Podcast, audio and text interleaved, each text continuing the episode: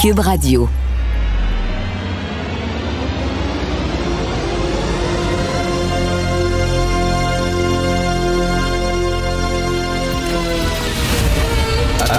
Attention, cette émission est laissée à la discrétion de l'auditeur. Les propos et les opinions tenues lors des deux prochaines heures peuvent choquer. Peuvent choquer. Oreilles sensibles s'abstenir. Richard Martineau. Martino. Un animateur pas comme les autres.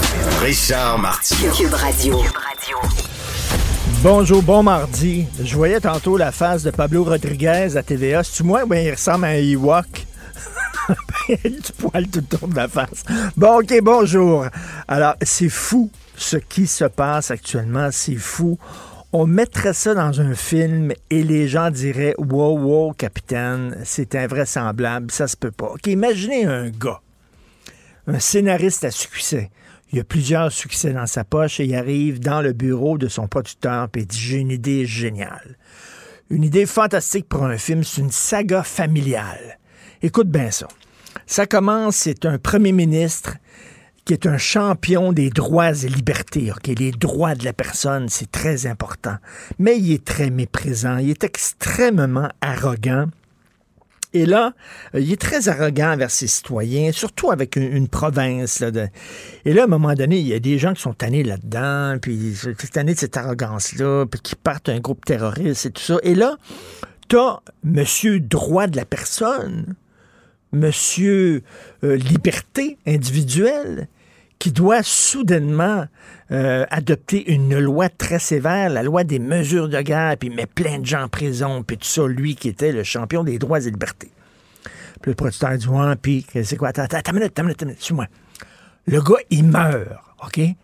Puis à ses funérailles, il y a son jeune fils qui parle, la voix tremblante comme ça. Et là, il fait un éloge de son père. Et là, les gens disent, mais il est fantastique, il faut qu'il devienne le prochain premier ministre. Alors, lui devient premier ministre, puis il dit, moi, je ferai pas comme mon père, je ferai pas comme mon père. Mon père, il a passé la loi des mesures de guerre, c'est pas ça que je vais faire. Moi, je me suis compassion, je me suis gentillesse, je me suis tolérance, je me suis générosité. Fait que là, oui, je suis féministe, je suis pour les Autochtones, je suis pour, euh, bon, tout ça. Mais les événements font en sorte qui doit, lui aussi, adopter la loi des mesures de guerre, qui est maintenant la loi des mesures d'urgence, comme son père. Le gars ne voulait pas être son père. Et il devient son père. Ça vous fait-tu penser à un film, ça?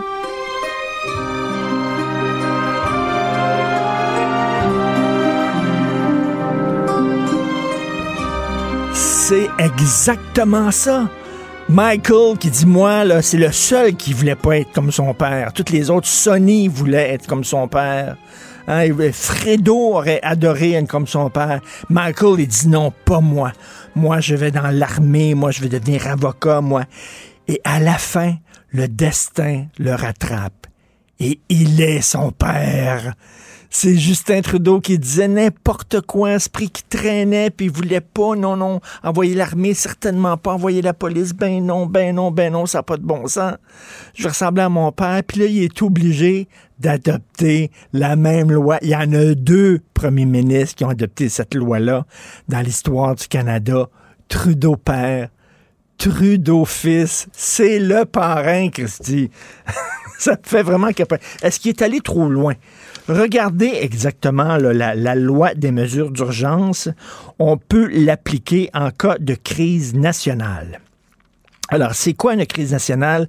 La loi définit une crise nationale comme une situation qui met gravement en danger la vie, la santé ou la sécurité des Canadiens ou qui pose une grave menace à la capacité du gouvernement du Canada de garantir la souveraineté, la sécurité et l'intégrité territoriale du pays. Je veux pas pleurer sur le sort des camionneurs puis prendre leur bord, absolument pas. Mais là, on ne parle pas, oui, c'est un siège, mais ils sont pas rentrés au Parlement, là.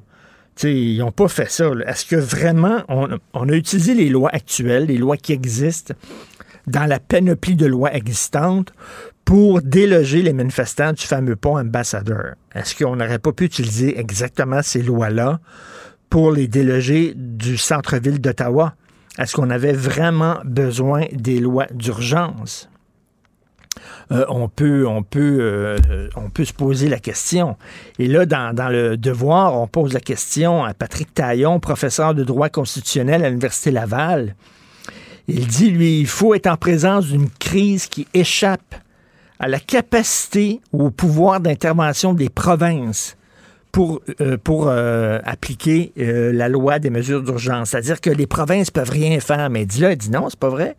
Regardez, là, à Windsor, le pont à Windsor, les, provinces, on peut faire de quoi? La province de l'Ontario peut faire quelque chose.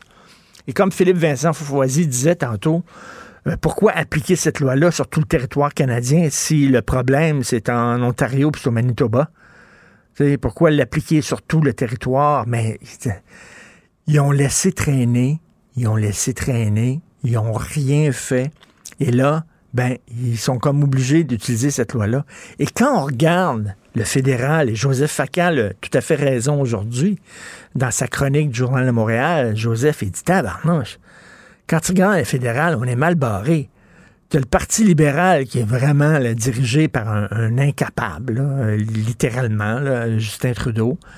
Tu as le Parti conservateur qui a flatté les camionneurs dans le sens du poil, puis après ça, on dit non, non, non, puis ils sont en train de se scinder en deux, puis ils sont à genoux, puis demandant l'intervention de Jean Charest, puis tu as un parti totalement en déroute, puis tu as l'NPD qui est complètement off, là. Fait que, hey, c'est un, hein? C'est le fun, hein? Après ça, euh, Joseph, il dit, ben après ça, on se demande pourquoi les gens ne vont, se tournent pas vers la politique, se tournent vers d'autres avenues que la politique. Bon, on se reconnaît pas dans les politiciens. Au fédéral, il y a vraiment un vide incroyable. Il n'y a aucun des trois partis qui répond vraiment aux questions que se posent les gens. Mais bref, on est mal barré. Mais on, a un, petit, un petit peu de parrain encore s'en allant voir Thomas.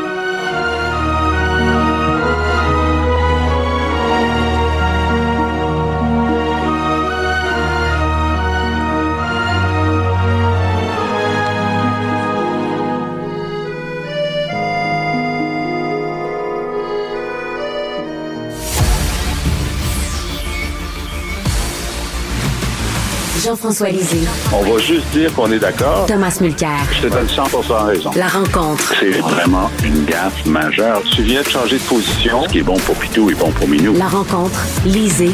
Mulcair. Incroyable quand même, Thomas, qui arrive là, sur la scène, sur la scène fédérale. Mais le, le, bout le plus important et le plus émouvant, c'était la conférence de presse de Trudeau hier. OK. la partie qui m'a le plus marqué, c'est qu'il énumère à n'en plus finir les choses qu'il ne fait pas. Donc, je ne suspends pas les droits et libertés. Je ne dis pas aux gens qui peuvent pas euh, faire ceci, cela. Je ne suis, je ne suis pas mon père, hein? Exactement ce que tu viens de dire. Mais, mais pour rester avec ton thème, celle, parce que c'est elle, qui fait the offer they can't refuse, c'est Christia Freeland.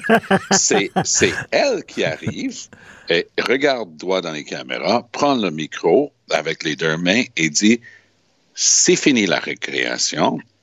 Je vais saisir vos comptes en banque, va désassurer vos camions. Vous allez être poursuivi en vertu du code criminel pour méfaits. Vous aurez un, vous aurez un, foutu de dossier criminel et vous ne pourrez plus passer la frontière avec ou sans vaccin. Alors, on arrête de déconner. Alors, c'est ça qui manquait terriblement. Le pauvre, infortuné chef de police d'Ottawa, il n'y a plus rien à dire sur lui.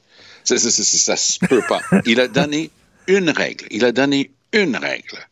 Vous passerez plus avec des bidons d'essence et de diesel. Écoute, j'étais avec des collègues à la télé en fin de semaine. Tu voyais les, les brouettes puis les, les cartes que les gens trimballaient. Il n'y avait pas de police. Il n'y avait rien. Et la seule règle qu'il avait donnée, il n'y a personne qui l'écoutait. Pire que ça, le, le, maire Jim Watson, qui en fait, c'est un, un, bon gars, euh, cœur à la bonne place. Il a essayé de négocier un deal à part. venez vous installer ici sur Wellington. Donc, il a mis des cartes. Là, je veux plus que vous soyez dans les rues perpendiculaires au Parlement où il y a plein de gens qui habitent dans des tours de condos. Le problème avec ça, Richard, c'est que du moment qu'ils écoutent l'ordre du maire d'Ottawa, ils deviennent euh, pour les avocats qui vont avoir les défendre, certainement, ils deviennent dans une situation tout à fait réglo. Ah ben non, Hey, regarde, tu peux pas me dire que je suis en infraction sur la rue Wellington. C'est le maire qui vient de m'envoyer une map d'Ottawa me disant, je veux que tu sois sur la rue Wellington. Alors, qu'est-ce que j'ai fait de mal? Tu, vas voir ça jouer d'une manière merveilleuse au cours des prochains jours. Maintenant, qu'est-ce qui va se passer? Là, on a vu le modèle au Ambassador Bridge. Tu envoies une force policière, tu n'utilises pas des gros bras tout de suite, tu les, tu les obtiens un petit peu à l'usure. Là, finalement, le SCRS, le Service canadien de renseignement de sécurité, on espère, vont avoir fait leur job, comme ils ont fait à Coutts en Alberta hier. La frontière Alberta-Montana, c'est pas une blague, Richard. Ils ont arrêté 12 personnes. Ils avaient des milliers de rondes de, munitions et ils avaient des, des armes à n'en plus finir. Ben oui à tel point que juste en arrêtant ces malfrats-là, les autres ont dit, nous, on n'a rien à voir avec ça, puis les gens ont démantelé leur, euh, barricade. Donc, espérons que la même chose va se passer maintenant euh, euh, au Manitoba. Est-ce que le recours à la loi sur les mesures d'urgence était justifié? Parce que là, est-ce que c'est vraiment, est-ce qu'on est vraiment dans une situation qui met gravement en danger la vie, la santé ou la sécurité des Canadiens ou qui pose une grave menace à la capacité du gouvernement du Canada de garantir la souveraineté, la sécurité et l'intégrité territoriale du pays? Posons la question à l'envers. Et c'est ça le raisonnement qu'ils vont essayer d'utiliser.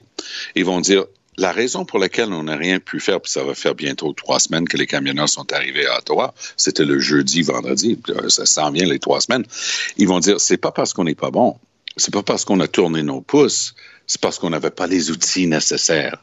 Ça, c'est un vieil argument en politique. Hein?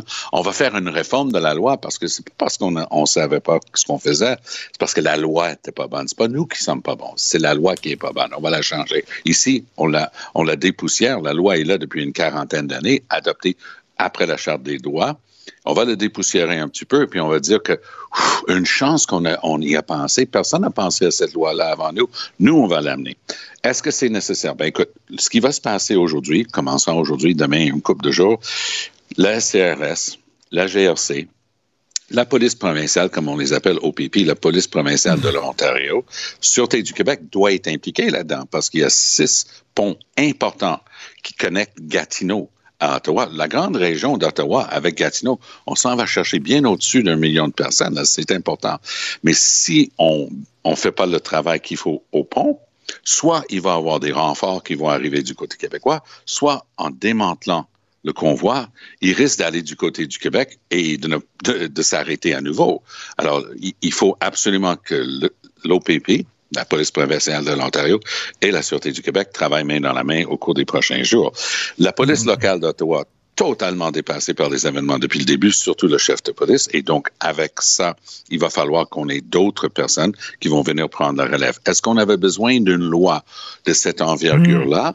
Il faut retourner à leur argument de base. Eux, ils vont dire, ben oui, on avait besoin de ça parce qu'il n'y a rien d'autre qui a marché. Mais non, il n'y a rien d'autre qui a marché parce que vous foutez rien depuis trois semaines. Ben Mais regarde l'Ontario. Doug Ford riait. Il laissait Justin Trudeau tourner dans le vent depuis deux semaines. Pourquoi? Parce que ça lui coûtait rien et c'était sa base politique. Les gars dans ces camions-là, ça c'est le Ford Nation, là. Ça c'est le monde de, Doug Ford. Le problème, c'est que Gretchen Whitmer, la gouverneure de l'État de Michigan, a, tapé du pied la semaine dernière en disant Ah, vous déconnez là. Ce pont-là est crucial pour votre économie et pour notre économie. Alors, vous allez lever les barricades. Là, Doug Ford, tout d'un coup, il découvre qu'il lui aussi a une loi sur les urgences. Il décrète euh, des amendes de, 100 000 puis il va saisir les véhicules. Là, puis tout d'un coup, ils étaient capables de démanteler euh, les barricades à ce pont-là entre l'Ontario et le Michigan. Est-ce qu'on était obligé d'appliquer la loi sur tout le territoire canadien alors que c'est surtout en Ontario et Manitoba que se, passe, se pose le problème? J'ai entendu l'argument qui était donné là-dessus, puis je m'excuse, ton image du Ewok, là, je vais rire à chaque fois que j'y pense euh, dorénavant. Mais euh, je, et je ne sais même pas ce que Pablo Rodriguez fait en train de parler de ça. Il n'a aucun rôle là-dedans. C'est lui qu'on envoie au BAT euh, hier. Tout d'un coup, la question vient de notre collègue Paul Larocque. Il dit Ouais, il euh, faut que ça, serait, ouais, il faut que ça soit tout le territoire canadien euh, à cause des banques. Euh, allô? tu as besoin d'appliquer ça au Québec à ben cause des banques. Tu peux pas juste donner un ordre à une banque dont le siège social est à Toronto ou peu importe où. Pas besoin de ça. Les banques vont suivre. S'il y a une place euh, au Canada où les entreprises, avec leur bureau d'avocats et leurs avocats internes, savent quand le gouvernement saute, la seule question qu'ils ont, c'est à quelle hauteur que vous voulez qu'on saute. Ils ils veulent jamais se mettre en porte-à-faux avec le gouvernement ni avec une loi. Ils vont pas déconner parce que Freeland est allé loin hier. Elle a fait elle a invoqué, elle a mentionné en passant les lois sur le terrorisme. Elle est en train de dire, pas sans raison, que c'est une puissance étrangère et ses citoyens qui sont en train d'envoyer de l'argent ici pour enfreindre la loi et le but avoué, c'est de défaire le gouvernement. On rit plus là. Mmh, donc, ben oui. euh, et, et, donc, elle a dit, je m'en vais chercher vos sites. Je et le coulage euh, des, des sites, ça c'était vraiment très instructif. On a appris que le nombre de donateurs des États-Unis dépasse le nombre de donateurs du Canada, même si les sommes sont plus importantes du, du côté canadien. Mm -hmm. On apprend que des entreprises donnent des grosses sommes d'argent et là, les présidents de, commencent à expliquer pourquoi ils donnent cet argent aux, aux camionneurs d'Ottawa. Ah non, c'est, et les conservateurs qui se couvrent de ridicule, je m'excuse, mais toi et moi, on va avoir tellement de fun avec Pierre Poilievre, ça se peut pas. parce que hier, il est allé devant les caméras parce qu'il était mis en flagrante contradiction. Quand c'était les Premières Nations qui bloquaient les voies ferrées, il y a deux ans, jour pour jour, il disait c'était bien épouvantable, il pète une coche. Là, quand c'est des camionneurs avec des drapeaux qui font plaisir aux conservateurs euh, qui bloquent ça, il dit Ouais, mais c'est pas pareil, parce que les camionneurs, c'est pas des barricades qu'ils ont, c'est autre chose. Donc, moi, je suis contre les barricades parce que les gens avaient quand même remarqué que quand c'était des Premières Nations, c'était bien épouvantable. Ben oui. Quand c'était ben oui. ces camionneurs, c'était bien correct. Alors, bonne chance à lui. Il me fait penser parfois au clown de rodeo. Tu sais, le clown de rodeo qui, qui, qui s'agite avec des couleurs, qui attire l'attention sur lui-même. Mais tu auras remarqué, comme moi, que les clowns de rodeo sont rarement des gens que le public paye pour venir voir.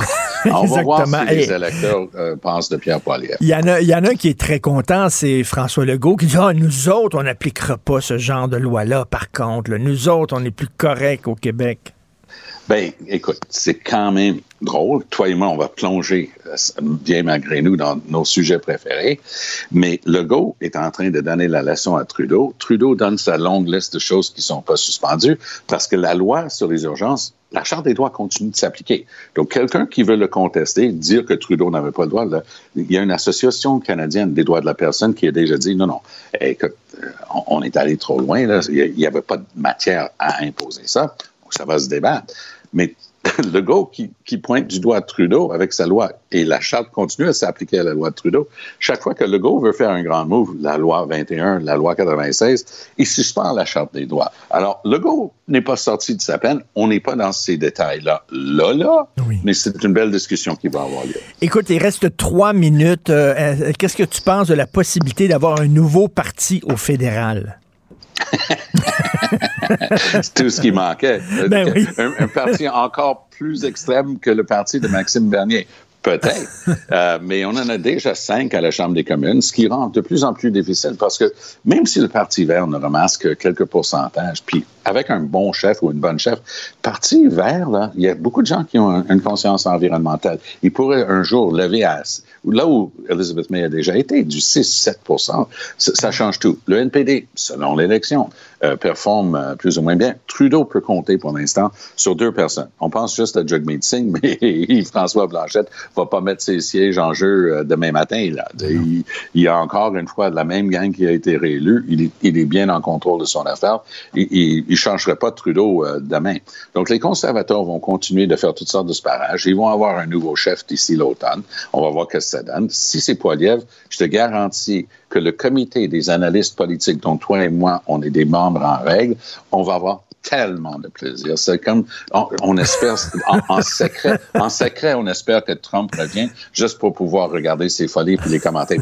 Parlant de dire des folies en, en commentaires politiques, je ne sais pas si tu as vu, mais Tucker Carlson, hier soir à Fox News, Ben oui. a, ré- a révélé un secret, que le Canada était dorénavant une Alors, mais mais si tu Tucker Carlson, tu Tucker Carlson, c'est pas lui qui a dit que Justin Trudeau était le fils de, Che Guevara- euh, de Fidel Castro. Il a dit ça en ondes. Quoi, c'est pas vrai? ah non, non, c'est hallucinant, ce gars-là. Absolument hallucinant. Non, non, mais Mais c'est une honte là, de, de, de, ré- de répéter. Quand tu dis que le bureau du premier ministre doit répondre, il y a un, il y a un journaliste de l'agence Reuters, c'est pas sûr. rien ça, qui a demandé est-ce que c'est vrai que Justin Trudeau est le fils de Fidel Castro? Oui, puis euh, Associated Press, en fin de semaine, était obligé de publier un fact-check disant non, en fait, c'est pas possible parce que Margaret Trudeau a rencontré Fidel Castro comme quatre ans après la naissance de Justin. Donc, c'est matériellement pas OK, possible. c'est donc c'est le fils de Mick Jagger. c'est le fils de Mick Jagger. C'est son frère qui était le fils de Mick Jagger. Ah oui, OK, parce qu'on sait que Margaret, je crois, elle avait eu une petite histoire Oui, avec euh, Mick Jagger. oui. Donc, ta, ta- ta mémoire euh, est infaillible, Richard. On vit à une période vraiment extraordinaire. Écoute, c'est une période fantastique pour les commentateurs politiques Ben oui. quand même. là. On devrait tous avoir un bonus d'avoir créé tout ça, c'est bon. Mais je soupçonne que tu, que tu espères profondément là, que Pierre Poilievre devienne le chef du Parti conservateur. Ah, on- ça serait trop le fun. Mais parlons un peu plus sérieusement dans notre dernière minute euh, de, la politique. Il y a une chose qui était implicite dans le fait que Trudeau propulse à nouveau, ça fait au moins une douzaine de fois depuis septembre, Christophe Freeland, c'est elle qui a le rôle majeur sous les projecteurs lors d'un truc avec Trudeau. Et pour moi, c'est clair que Trudeau, il n'a plus le cœur euh, dans, dans ses affaires de politique. Ah, là. ouais. Il n'est plus dedans. Il est plus dedans. Et, et donc, à vers la fin de cette année, il va dire que bon, il a décidé d'accrocher ses patins. Il a demandé que le printemps prochain, 23, que le Parti libéral organise une course à la chefferie, blablabla. Puis, on parlait du nombre de partis au Parlement. Ça vaut toujours la peine de rappeler que le Parti libéral, parti féministe, d'après M. Trudeau, est le seul des cinq partis présents au Parlement qui n'a jamais eu de femme comme chef. Donc, Ouais, ben- c'est important que monsieur, pour M. Trudeau, pour son legs, pour sa succession, pour son héritage, il puisse dire, ben, quand je suis parti, il y a une femme qui est devenue chef du, du Parti libéral, elle par le fait même, la deuxième première ministre du Canada. Et donc, il va s'en aller. Il va finir comme Michael Corleone dans le Parrain 3, seul, seul avec son chien dans sa cour. Merci beaucoup. Ah, tu- je pense qu'il va se ramasser avec quelques conseils d'administration de grandes entreprises, juste pour penser ses plaies. Merci beaucoup. Toujours un plaisir. Salut, à bientôt. Merci. Martino, souvent imité, mais jamais égalé. Vous écoutez Martino, Cube, Cube Radio. Cube Radio. en direct à LCN. Salut Jean-François. Comme on dit, tel père, tel fils, mais la loi sur les mesures d'urgence annoncée hier par Justin Trudeau va quand même un peu moins loin que la loi sur les mesures de guerre de son père. Mais, mais tu sais, je disais tantôt sur les ondes de Cube Radio que ça me fait penser au film Le Parrain. OK, euh, Michael, il voulait pas être comme son père, absolument pas. C'est celui de la famille qui voulait pas. Puis là, quand Justin Trudeau est arrivé en politique, son père, son héritage, il va passer à l'histoire comme étant l'homme qui a envoyé l'armée, qui a utilisé la loi des mesures de guerre, ça. Lui, il voulait pas être associé à son père. Donc, c'était Monsieur Compassion. C'était Monsieur qui pleurait tout le temps. sur le sort de toutes les minorités, il pleurait, puis il avait la tête. Et il a fini par la force des choses à utiliser la loi des mesures d'urgence comme son père. C'est vraiment le parrain, c'est la même chose. Et, et- écoute, ça me fait penser aussi à ce qui se passe à un vieux gag de mon oncle, OK, je vais te dire.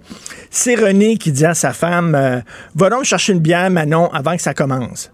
Sa femme va chercher une bière, il amène, il boit, et il dit Va donc me chercher une deuxième bière avant que ça commence. Elle amène une deuxième bière, il boit. Il dit Va donc me chercher. Elle dit Hey, là, je suis tanné. Il dit Ça y est. Ça commence. Alors, c'est un peu ça. Les manifestants qui disaient on vit sous une dictature, sous une dictature, le gouvernement dit non, non, on va négocier. On vit sous une dictature, non, on vous tend la main, on est prêt à discuter. On vit sous une dictature, Christy, vous voulez rien savoir, on va utiliser une loi d'urgence. Ben, c'est ça, c'est une dictature. Alors, tu sais, ben, à un moment donné, là, écoute, là, est-ce qu'ils Donc, avaient quand, le quand- choix? quand François Legault dit que c'est un peu jeter de l'huile sur le feu, tu es un peu d'accord avec ça? Ben, écoute, euh, la question qu'on peut se poser, c'est, euh, on a utilisé les lois normales, l'Ontario a utilisé des lois euh, provinciales pour déloger les manifestants du pont ambassadeur. Est-ce qu'on était vraiment euh, obligé d'aller si loin qu'une loi des mesures d'urgence? Et là, je suis pas en train de pleurer sur le sort des pauvres camionneurs, là, absolument pas. Mais est-ce qu'on avait besoin de cette loi-là? Est-ce qu'on avait besoin de l'appliquer sur tout le territoire canadien? Tu sais, ça montre, ils ont tellement laissé traîner les choses pendant longtemps, qu'à un moment donné, ils ont dit, ben là, on est pogné, on s'est peinturé dans le coin, on va sortir cette loi-là, et ça montre à quel point ce gouvernement était totalement là, euh, dépourvu. Écoute, quand on regarde la scène Mm. fédérale, Jean-François, t'as le gouvernement euh, euh, libéral qui sait pas vraiment ce qu'il fait. T'as les conservateurs qui ont flatté les camionneurs dans le sens du poil au tout début, Mm. qui sont divisés, qui sont en train de se scinder en deux, qui se mettent à genoux pour euh, réclamer le retour de Jean Charest. T'as le NPD euh, qui est pogné avec les woke et tout ça. Tu te regardes ça, la Sainte fédérale, tu dis, hey, on est mal barré en maudit, là. On est vraiment, c'est pour qui on va voter aux prochaines élections. Mais vraiment, donc, on est rendu là. François Legault, il a le beau jeu en disant, nous autres, au Québec, on fera pas ça. On n'ira pas jusque-là avec une loi aussi sévère que ça. Sauf que tu as vu les manifestants, ce qu'ils veulent, c'est pas la levée des consignes sanitaires. Ils veulent que le gouvernement démissionne. Ils, Ouais. ils veulent rien savoir, ils sont totalement boqués, il n'y a rien à faire avec eux. Donc, euh, ce qui se passe à Ottawa, j'espère que ça ne se passera pas à Québec. Mais ces gens-là sont vraiment, euh, ils comprennent pas, là. ils veulent rien savoir. Si on bloquait Québec, comme certains euh, Hey. veulent le, le- le- le dire là, en fin de semaine prochaine, je ne sais pas si François Legault va changer d'avis euh, après sa fin de semaine. Ben on ouais. va voir, là. en tout cas. Il va dire donne-moi une bière avant que ça commence. Par ailleurs, le Danemark a levé toutes les consignes et même on s'apprête à mettre un terme à la campagne de vaccination. Exactement. Donc, les gens disent pourquoi on fait pas comme le Danemark? Hier, je suis allé sur le site de l'Organisation mondiale de la santé, Jean-François, et tu as des, des graphiques pour chaque pays dans le monde avec le nombre de cas quotidiens et le nombre de décès quotidiens au Danemark depuis cette annonce-là de la levée de toutes les consignes et peut-être d'arrêter même la campagne de vaccination. Ça va comme ça. Je te le dis, là, le nombre de cas quotidiens, comme ça. Le nombre de décès quotidiens, comme ça. Et là, je vois qu'on est en train peut-être de lever euh, l'obligation du passeport vaccinal, Jean-François, et je me dis, est-ce que c'est vraiment une bonne idée? Parce que là, la vaccination plafonne. Et le défi, là, c'est d'amener les gens à aller chercher leur troisième dose. Et le passeport vaccinal là-dessus, ben c'est bon. Là, si tu veux aller au restaurant, si tu veux sortir, tu dois aller chercher ta troisième dose. Mais si on fait lever le passeport vaccinal, C'est ça. Là, on enlève un incitatif. ben, t'enlèves un incitatif. Puis les gens vont dire, ben, c'est fini, c'est derrière nous, on a levé toutes les consignes, on n'a pas besoin d'aller se faire vacciner, c'est fini la pandémie. Et là, est-ce qu'on veut se retrouver comme au Danemark, où les cas commencent à monter beaucoup, et là, peut-être qu'on va être obligé de revenir avec des mesures qui sont peut-être encore plus drastiques que celles qu'on avait. Il faut y aller mollo, comme disait M. Legault. C'est drôle, c'est lui qui disait de parler d'y aller mollo, puis maintenant, c'est lui qui est en train de peut-être euh, songer à lever le passeport vaccinal. Je trouve que c'est pas très, très mollo. C'est peut-être pas très prudent. Regardez ce qui se passe au Danemark. C'est pas des bonnes nouvelles. Richard, tu passes une excellente journée. On se reparle demain. Excellente journée à demain. Bye. Ben oui, on le sait. Martineau, ça n'a pas de bon sens comme il est bon. Vous écoutez. Cube Radio. Alors, comme vous le savez, on souligne euh, les dix ans de cette fameuse crise étudiante, les manifs étudiantes des carrés rouges. Ça fait déjà dix ans. Nous allons revenir sur euh, cette manifestation-là avec M. Pierre Fortin, économiste, professeur émérite de sciences économiques à l'UQAM et chroniqueur économie à l'actualité, qui à l'époque avait beaucoup écrit sur les demandes des étudiants. Bonjour, M. Fortin. Bonjour. Euh, Monsieur Fortin, corrigez-moi si je fais erreur, mais il me semble que vous étiez quand même assez critique envers les demandes des étudiants à l'époque. J'étais euh, premièrement euh, conscient que c'était pas très difficile de mobiliser les étudiants parce que vous n'avez rien qu'à leur dire, ben là, vous allez euh, mettre 3000 pièces dans vos poches si on a la gratuité scolaire. Puis d'autre part, il n'y aura pas de pénalité parce que à chaque euh, grève étudiante, les gouvernements ont, ont toujours, les, les universités ont toujours accordé les diplômes sans pénalité. Donc, euh, c'était pas très difficile. D'ailleurs, c'était pas la première euh, grève étudiante qu'il y avait au sujet des droits de scolarité. Et est-ce que, euh, justement, c'était vraiment une augmentation euh, scandaleuse selon vous ou euh, absolument pas? On avait exagéré l'ampleur de l'augmentation. OK, mais donc, il y, y avait plusieurs histoires là-dedans, il y a plusieurs euh, tendances.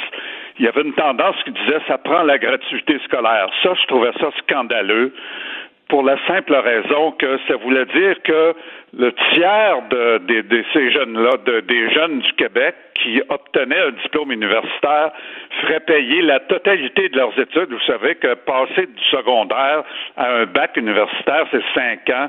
Ça coûte 120 000 pièces à la société de financer ça. Mm.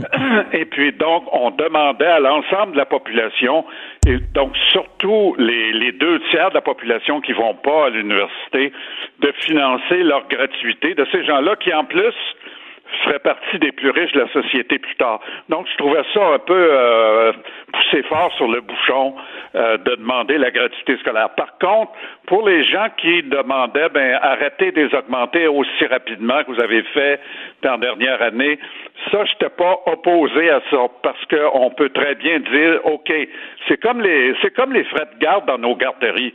On demande euh, pièces et demie euh, à notre monde, euh, aux parents, et le reste, bon, qui, qui est plusieurs dizaines de dollars, c'est payé par la société. Mhm. Alors, à ce moment-là, ce serait, ça aurait été la même chose pour les les, les, les, droits de scolarité universitaire. les, les étudiants auraient payé 10 de, de ce que ça coûte, et puis la, la société 90% Ça, je trouvais ça raisonnable, d'autant plus qu'il y avait l'aide financière aux études en plus que le gouvernement disait qu'il allait l'augmenter. Et, et, par conséquent qui aurait euh, soulagé les finances des jeunes qui, sont, qui viennent de familles euh, qui sont pas en moyens. C'est ça, parce que finalement, on aurait pu euh, demander euh, une, une, bonification, là, justement, de, des prêts et bourses, d'aider davantage les étudiants euh, qui viennent de familles démunies, et puis ben, les étudiants qui peuvent payer leurs études, ben, de payer un petit peu plus cher. Ça aurait pu être une demande, ça. Il n'y a aucun doute là-dessus. Je, je recommençais simplement à vous dire, ça coûte 120 000 les cinq années de, du, après le secondaire, aller jusqu'à la fin de, de l'université ou jusqu'au bac. Et puis, euh, à 4000 pièces euh, par année, le cégep est gratuit, mais il y a, y a des frais, là. Donc, au total, c'est 12 000, OK? Euh, ça, c'est à l'heure actuelle. Donc, les, les jeunes payent euh, 10 de, de, de ce total-là. Donc, ça, je trouve ça raisonnable, d'autant plus, comme je mentionnais tout à l'heure, que euh, ceux qui sont moins en moyen peuvent avoir accès. Il y a 40% des étudiants universitaires qui ont accès euh, à l'aide financière aux études du gouvernement, aux prêts et bourses. Et euh, je me souviens d'une chronique que vous aviez écrite pendant la crise étudiante où vous disiez que euh, une personne qui a un diplôme d'études supérieures euh, va faire au cours de sa carrière active un million de dollars de plus que quelqu'un qui n'est pas allé à l'université. Donc, c'est un investissement dans son avenir qu'on lui demande. un investissement et le, rendement de cet investissement-là est considérable. Euh, un de mes confrères, malheureusement, qu'on a perdu euh, ces dernières semaines, euh, Claude Montmarquette de l'Université de Montréal, a calculé avec ses collègues que le taux de rendement, c'était 16% Imaginez, vous payez pour votre hypothèque un, un taux d'intérêt de 4 ou 5% alors que le rendement de l'investissement dans un bac, c'est 16% c'est énorme hmm. euh, comme euh, comme euh, comme rendement. Le problème aussi, il faut se rendre compte que le problème qui se posait aussi à l'époque, c'était que les universités manquaient d'argent. Oui. C'est-à-dire que quand on comparait les, les, les études, les, les, le financement de nos universités à celle des autres universités du Canada, mais je veux dire, nos, nos universités étaient vraiment en dessous de, très loin en dessous de la moyenne. Donc, euh, l'idée d'augmenter euh, les droits de scolarité et aussi les subventions gouvernementales, c'était de, de, compenser ce sous-financement-là. Malheureusement, ça n'a pas été fait comme il faut. Depuis euh, une dizaine d'années, euh, le, sous-financement des universités au Québec euh, s'est approfondi, s'est creusé encore plus, plutôt hmm. que d'être réglé par des subventions euh, du gouvernement aux universités annuelles euh, qui auraient compensé pour l'absence d'augmentation des droits de scolarité. Mmh. on peut avoir une politique qui dit bon, mais on veut pas aller trop loin avec les droits de scolarité, mais en contrepartie, si on veut pas mettre les universités euh, sur l'aide sociale, mais là, il faut leur donner la subvention pour qu'elles puissent et euh, faire l'éducation, la formation des jeunes euh, au baccalauréat. Et les militants, je me souviens, les militants, bon, parlaient d'équité, parlaient de justice, mais vous disiez où est la justice, où est l'équité lorsqu'on demande à des gens qui ont un revenu très modeste, qui ont pas, ils sont pas à l'université, de payer les études universitaires de gens qui eux vont s'enrichir? Euh, la gauche ne dit pas faisons payer les riches, ben les riches c'est ceux qui ont des études supérieures. Ben c'est ça, c'est ça la, qui était l'iniquité ben de, de, de la de, de, demander par exemple jusqu'à la gratuité scolaire. C'est-à-dire qu'il on, y avait seulement le tiers de la population de jeunes qui réussirait à obtenir un diplôme universitaire. on demandait à tout le monde, y compris les deux autres tiers qui n'iront jamais à l'université, de payer des impôts au gouvernement pour qu'il euh, euh, finance euh, les, les, les, études universitaires, ce que ça coûte aux universités d'enseigner. De, de, et puis, par conséquent, c'était une iniquité considérable. C'est moins le cas au cégep parce qu'on a quand même euh, à l'heure actuelle, peut-être quelque chose comme 80% euh, de, des jeunes euh, qui passent, qui, qui obtiennent des diplômes professionnels, collégiales ou universitaires. Là. Donc, on a une grande majorité des jeunes qui, qui obtiennent un diplôme après le secondaire. par conséquent, dans leur cas, c'est moins c'est moins grave, mais dans le cas des jeunes qui obtiennent un bac universitaire, c'était vraiment leur mettre de l'argent dans leur poche. Hmm au dépend du reste de la population. Ça prenait un certain courage, M. Fortin, d'écrire le genre de texte que vous écriviez à l'époque, parce que ceux qui osaient remettre en question les demandes du mouvement étudiant ou de penser à contre-courant euh, euh, recevaient des, lettres de bêtises, des courriels, des menaces et tout ça. Vous, comment vous avez vécu euh, cette crise étudiante-là? Ben, ça n'a pas été si mal. le, il y a un, une importante, euh, un important élément qu'il faut toujours garder à l'esprit, c'est quand tu euh, es professeur à l'université, quand tu es chercheur ou enseignant universitaire, euh, tu es complètement indépendant de tout ça. on ne dépend pas de gens qui peuvent nous enlever notre job, par exemple, euh, nous dire ben là, toi, je t'aime pas à face parce que t'as pas les mêmes idées que moi, etc. On ne on dépend pas de patrons mm. qui viennent nous dire euh, quoi dire. On peut dire ce qu'on veut, et puis il n'y a pas de, de, de, de représailles qui peuvent nous tomber sur la tête. Donc, j'ai simplement profité de cette indépendance-là, mais évidemment, ah, ça prend en même temps une certaine déontologie. Il faut être capable, il faut avoir le, courage de dire la vérité. Euh, de ne pas laisser un, comme je dis souvent, posséder un nanomètre euh, à la vérité. Donc, d'un côté, il y a l'indépendance universitaire qui nous permet de faire ça, puis de l'autre, évidemment, quand on est euh, sur le plan scientifique, euh, c'est d'essayer de dire la vérité aux gens.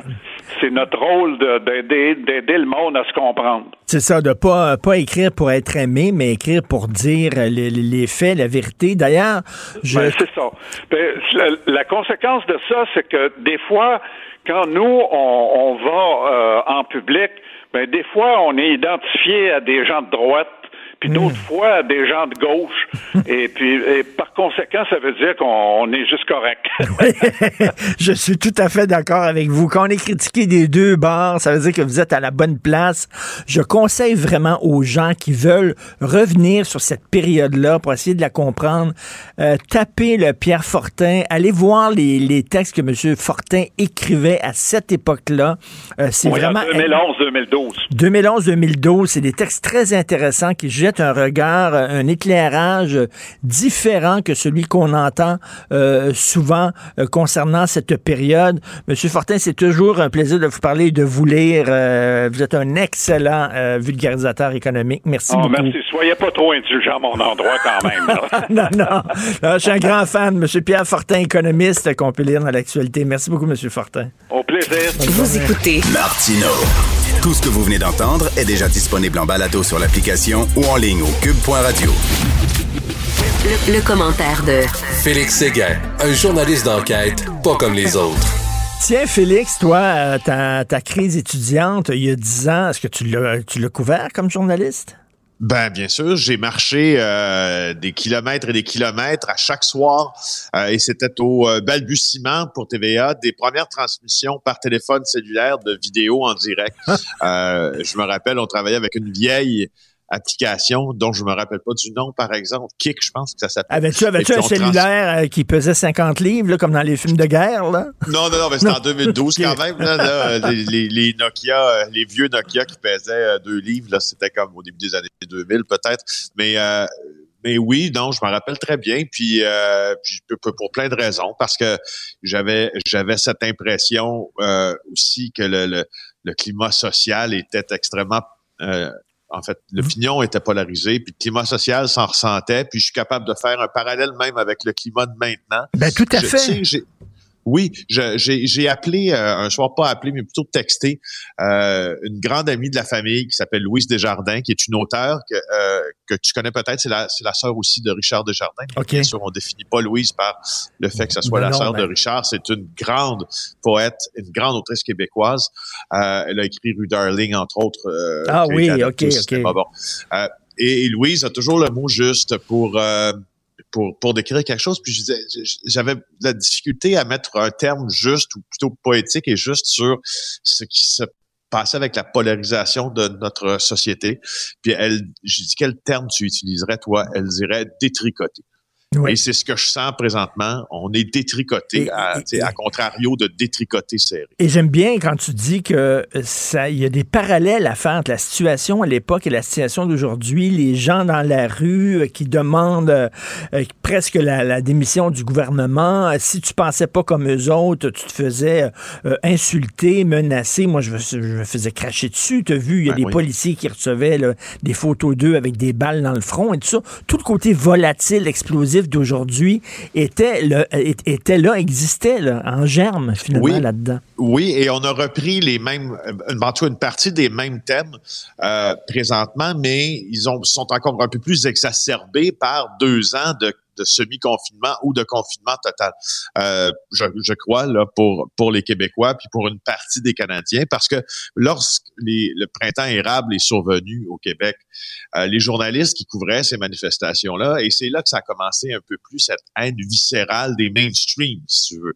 Donc des journalistes des réseaux euh, populaires comme TVA, Radio-Canada, euh, la mmh, presse, mmh, etc. Mmh. Et on se faisait dire qu'on était, bon, on se faisait traiter euh, de tous les noms, puis on disait qu'on était responsable de tous les mots. Alors moi, je me rappelle, euh, tout comme toi, là, on s'en est physiquement pris à moi. J'aurais pu facilement à plusieurs reprises porter plainte pour voie de fait. On m'a uriné dessus, il n'y a rien qu'on m'a pas fait, il n'y a rien ah qu'on oui, m'a pas dit. c'est vrai, je me souviens, quelqu'un t'avait pissé dessus. Ouais, ouais. Et puis, c'est fou, ça ce que je vois maintenant. Comment ça s'est passé, cette affaire-là? Ben, euh, ça, c'était en fait, il y a deux choses qui sont passées dans la même journée.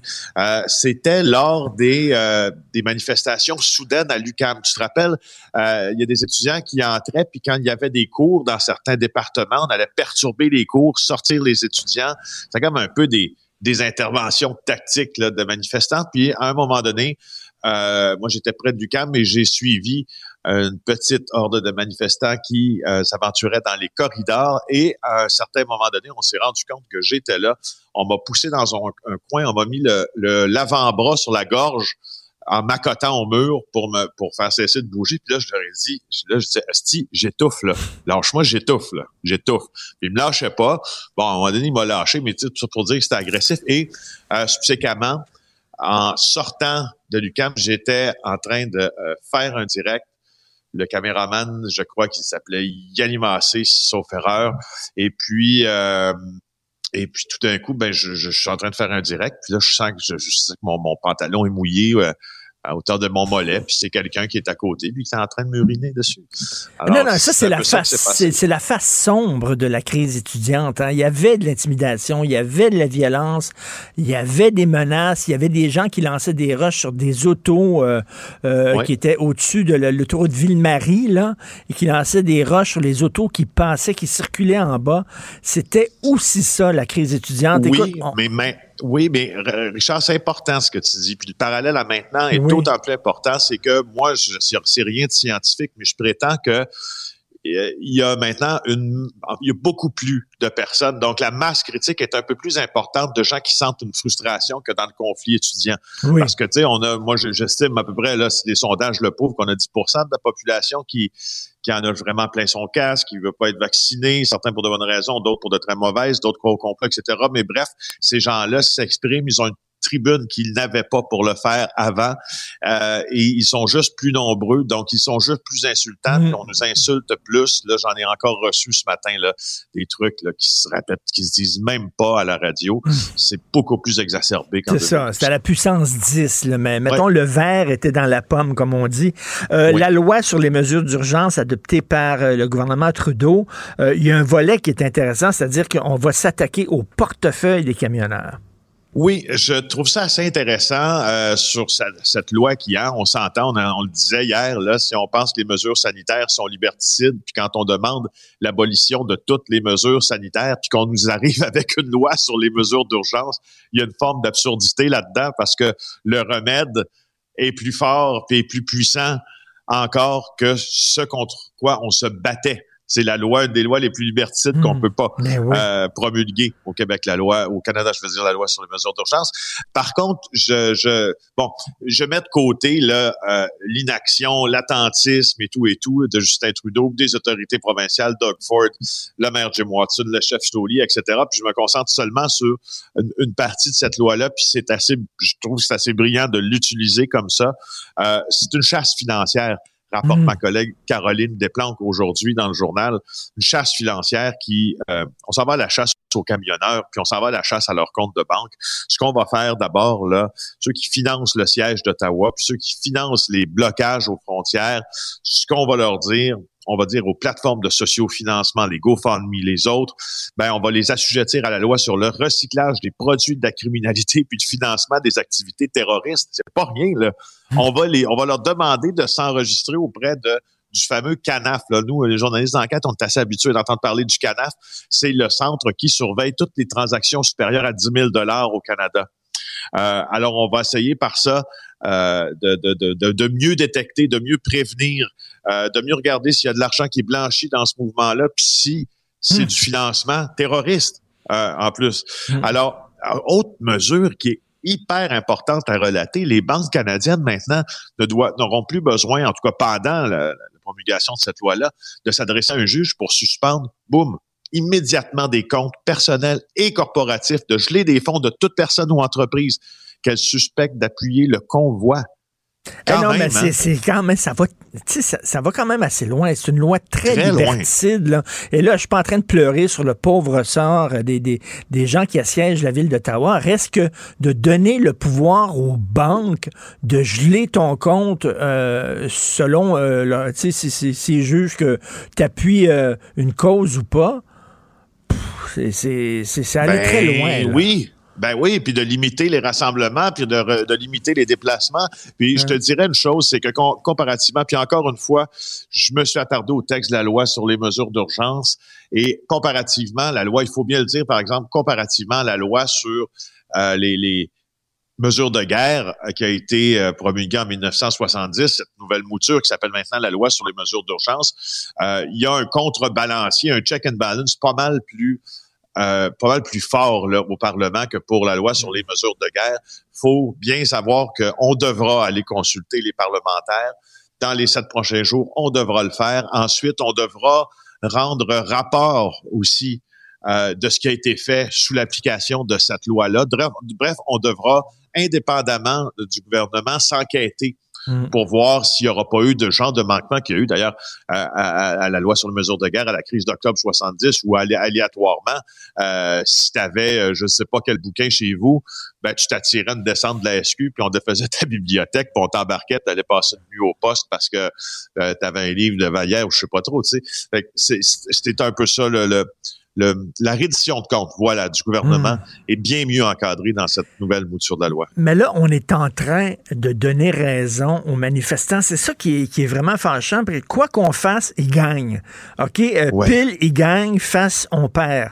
Parce que là, ils vont dire, ben regarde, on vous l'avait dit qu'on vivait sous une dictature. Regardez, là, on donne des pouvoirs exceptionnels à des banques de bloquer nos comptes de banque. On Oui. donne des pouvoirs. Donc, finalement, on leur donne raison. Là, ça va les craquer encore plus en disant, là, on se bat contre la dictature. Et, tu sais, c'est comme, puis si tu lèves les, les, les, les consignes sanitaires, comme ils ont fait en Ontario, Doug Ford, tu lèves les consignes sanitaires, là, tu vas dire, ben là, ils vont être contents, c'est ça qu'ils demandaient. Non, hey, on a gagné, on va aller plus loin.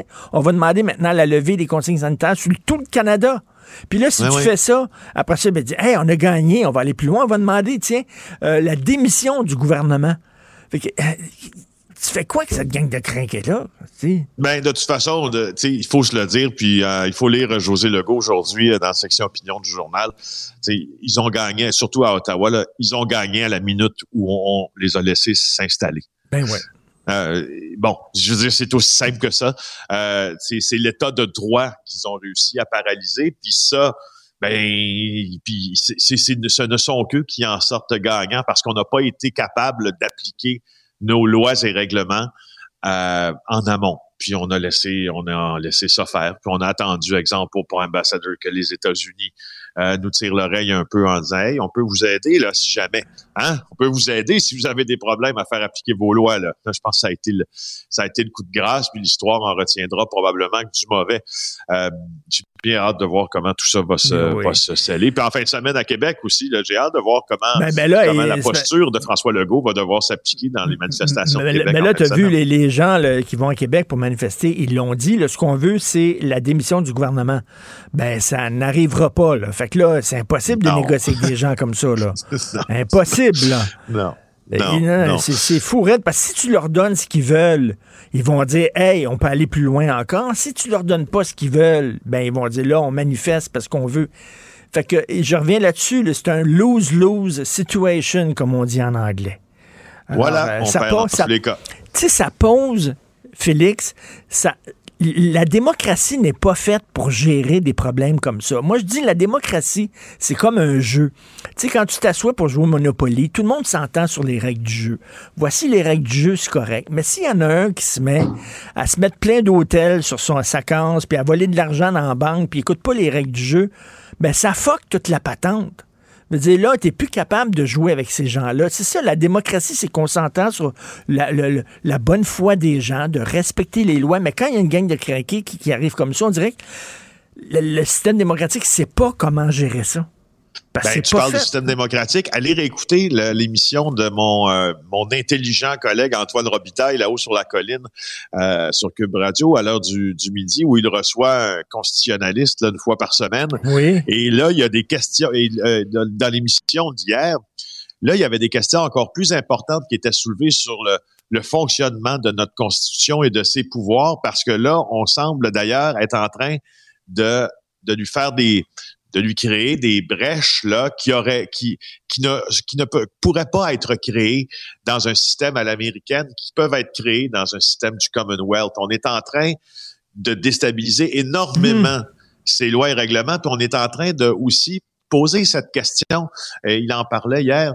euh, puis on puis les manifestants, tu vois que c'est leur discours. Ils ont ils ont ce sentiment, un peu comme les Freemen on the Land, là, qui est un, un groupe extrêmement libertarien qui croit pas aux lois qui nous gouvernent, sauf à la Constitution.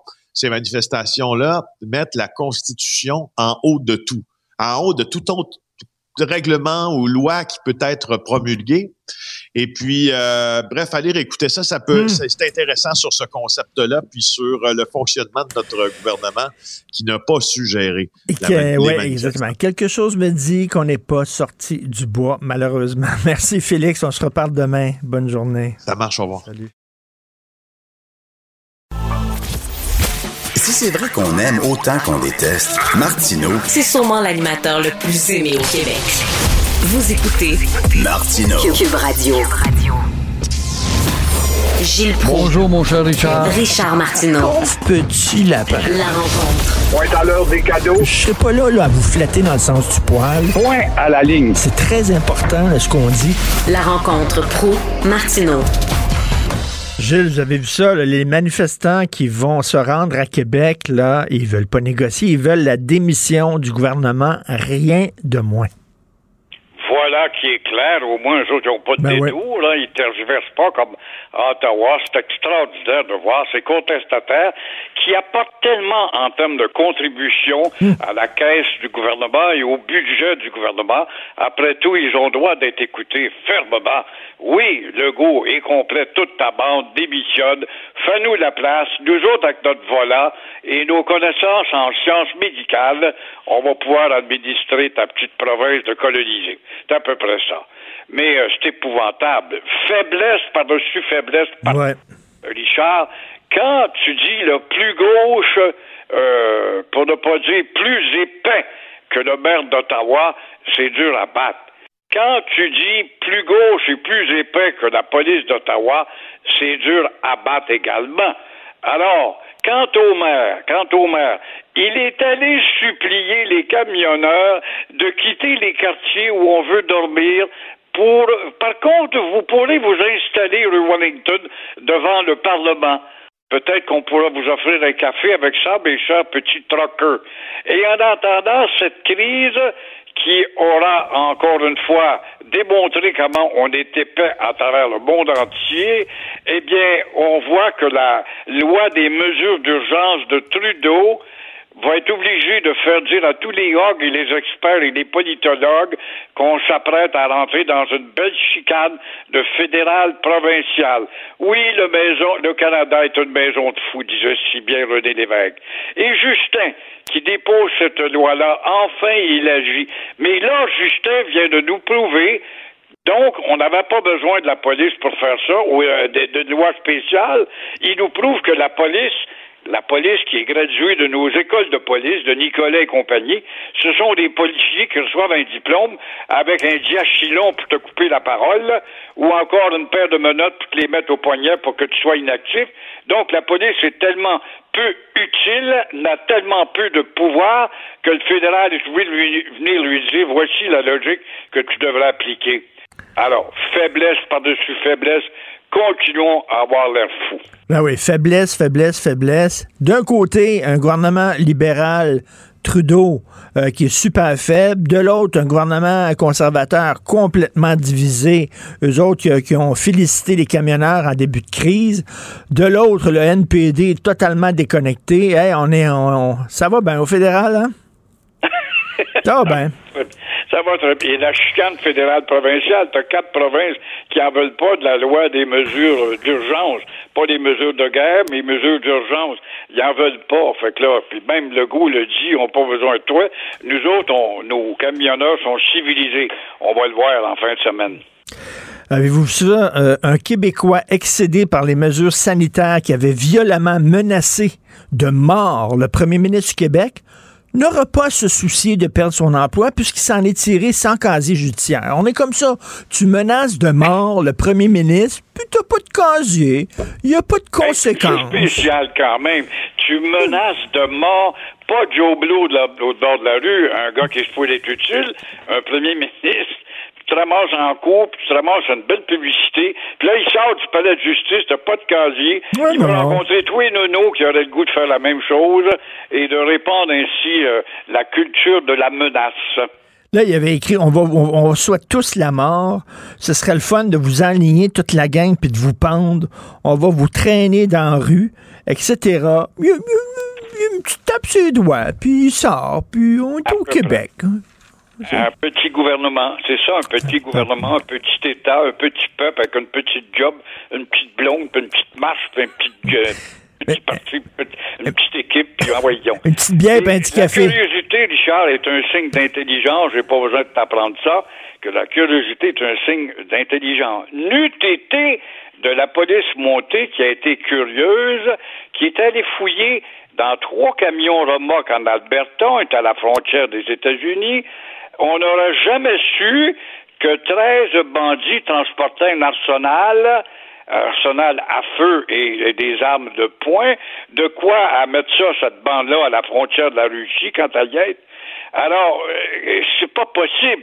Tout ça, ça se passe à la frontière où la crise achève de dire le premier ministre Albertin, heureusement. Mais, mais, euh, est-ce qu'on va savoir, on est curieux, c'est un signe d'intelligence d'être curieux, est-ce qu'on va savoir où est-ce que cet arsenal devait se, rentrer, euh, se rendre? Quel était le but de ramasser cet arsenal?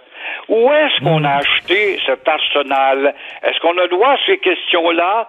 Alors, ben, c'est pour, euh, Imagine-toi si on avait fouillé dans tous les camions aussi qui sont là. On en a choisi trois comme ça. Ben, c'est pour, pour la chasse au chevreuil. Gilles? Oui, à peu près. oui, je vais viser celui-là. Il est plus gros et plus facile. Non, mais vous avez vu les armes, page 12 du Journal de Montréal, les armes, c'est hallucinant. Comme vous dites, c'est un arsenal.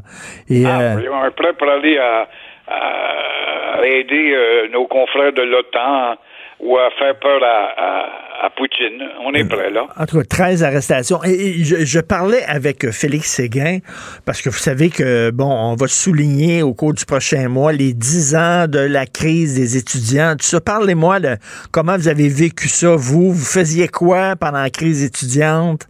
Est-ce que vous êtes fait menacer? Félix Séguin, il dit qu'il s'est fait pisser dessus, lui, dans la rue. Ouais.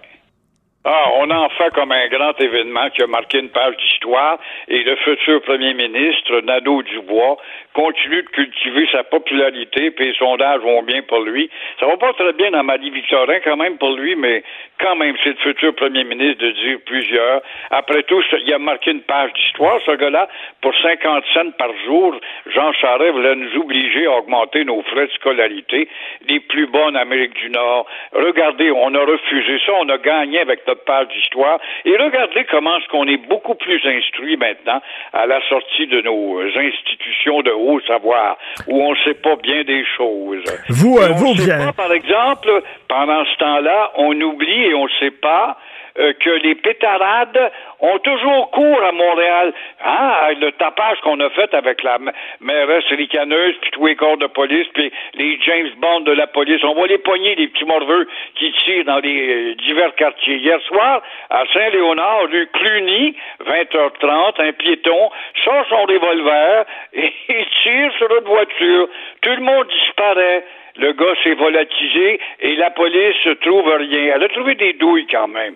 Alors voilà que ça continue à tel point qu'on n'en parle presque plus. Tu vois qu'on oublie vite et le problème n'est pas réglé du tout. Hein?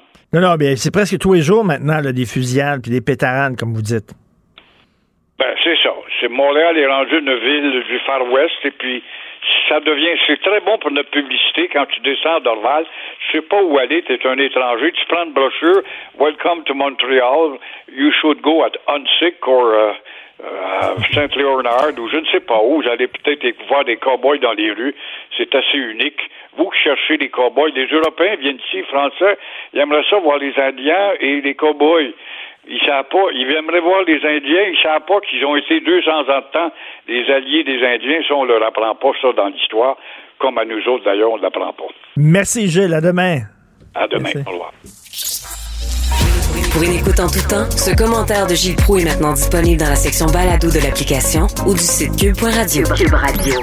Tout comme la série podcast de Gilles Proux, la radio, premier influenceur. Découvrez dans ce balado comment la radio a influencé le monde moderne tel qu'on le connaît d'hier à aujourd'hui. La chronique argent. Une vision des finances pas comme les autres. Alors, nous parlons avec Yves Daou, directeur de la section argent du Journal de Montréal, Journal de Québec. Yves, plus de 16 000 résidents du Québec bloqués à un pas de la citoyenneté. Ça traîne encore, ce dossier-là.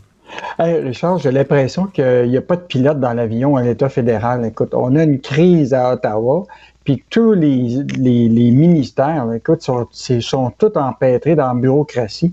Écoute, le, bon, tu sais, on suit ce dossier-là de, de Canada là, avec notre euh, cher euh, ministre de l'Immigration qui parle seulement l'anglais, Sean, Fraser. Euh, donc là, ce qu'on apprend, c'est qu'il y a 16 000 résidents du Québec qui sont bloqués actuellement parce qu'ils n'ont pas la, fameuse cérémonie pour avoir le passeport. Donc, je te rappelle, il y a trois étapes. Hein. Il y a la question de la certification de sélection du Québec, que le gouvernement du Québec fait lui-même de son côté. Puis une fois que ça c'est fait, il envoie ça au fédéral pour commencer à obtenir ce qu'on appelle la résidence permanente. dans la résidence permanente, là, actuellement, on a 39 773 immigrants économiques qu'on a besoin qui sont en attente. Puis à ça s'ajoute 16 000 personnes qui sont en attente d'avoir la fameuse cérémonie euh, pour euh, obtenir le, passeport. Écoute, c'est comme le bureau bureaucratie en folie. Puis là, ils nous disent, là, le, ministère de l'Immigration, là, au cours des derniers mois, nous avons organisé 350 cérémonies virtuelles par mois. Écoute, combien d'années ça va leur prendre pour mhm. accepter des immigrants? Écoute, c'est vraiment incroyable. Non, non, c'est bloqué, bloqué, bloqué, là. Écoute, euh, puis là, le problème, c'est que c'est un enjeu pour des, employeurs, beaucoup de gens qui euh, attendent justement ça pour soit pour euh, évidemment poursuivre leur travail euh, ici. on a parlé avec quelqu'un qui n'a pas dévoilé son, de, donner son nom. C'est une femme qui travaille dans une firme cotée en bourse. Là. Euh, puis là, l'affaire, c'est qu'elle, elle attend son passeport. Écoute, elle peut même pas, obtenir, s'assurer qu'elle ne sera pas déportée. Tu comprends-tu? Euh, écoute, il y a plein, plein de cas. Là, actuellement, on est inondé de ces genres de demandes-là, de gens qui disent, nous autres, là, on n'a plus d'écoute à Ottawa, ben, on va appeler le Journal de Montréal ça, ça, tient pas la route. Non, ça pète aux frettes. Là. Il, y a, deux, euh, un couple d'investisseurs qui attendent leur résidence permanente depuis trois ans. Et là, il dit, euh, ils sont débordés de tous les côtés. Ça touche les résidences permanentes, les permis de travail, la citoyenneté. Euh, c'est en train de péter aux frettes. Écoute, tu regardes, là, la bureaucratie, là. Tu sais, le nombre de gens qui sont morts aux urgences. Il y avait un texte dans le journal hier ou avant-hier. Le nombre de gens qui meurent dans les urgences. Euh, le système de, santé pète aux frettes. la bureaucratie euh, pour euh, l'immigration, c'est en train de péter aux frettes aussi. C'est complètement délirant. Puis, puis tu regardes, Richard, dans la, page de gauche du journal ce matin, là, des aînés affamés par Ottawa. Écoute, un autre cas de, bureaucratie en, folie où ce que le système informatique n'est pas capable de livrer des chèques. Donc, je te rappelle qu'il y a une mesure qui avait été prise par le gouvernement euh, fédéral de Trudeau, où ce que si, mettons, tu recevais de la sécurité là, de, de, qu'on appelle le supplément de revenu garanti, euh, ben là, tu, recevais ce chèque-là tous les mois. Mais là, il y a beaucoup de des retraités actuellement qui se retrouvent dans des situations où, des fois, pour compenser, doivent aller travailler. Or, le problème, c'est qu'ils se sont mis à aller travailler, mais là, comme leur entreprise a soit euh, fait patate ou tout simplement, ils ont perdu leur job, ils ont demandé la PCU.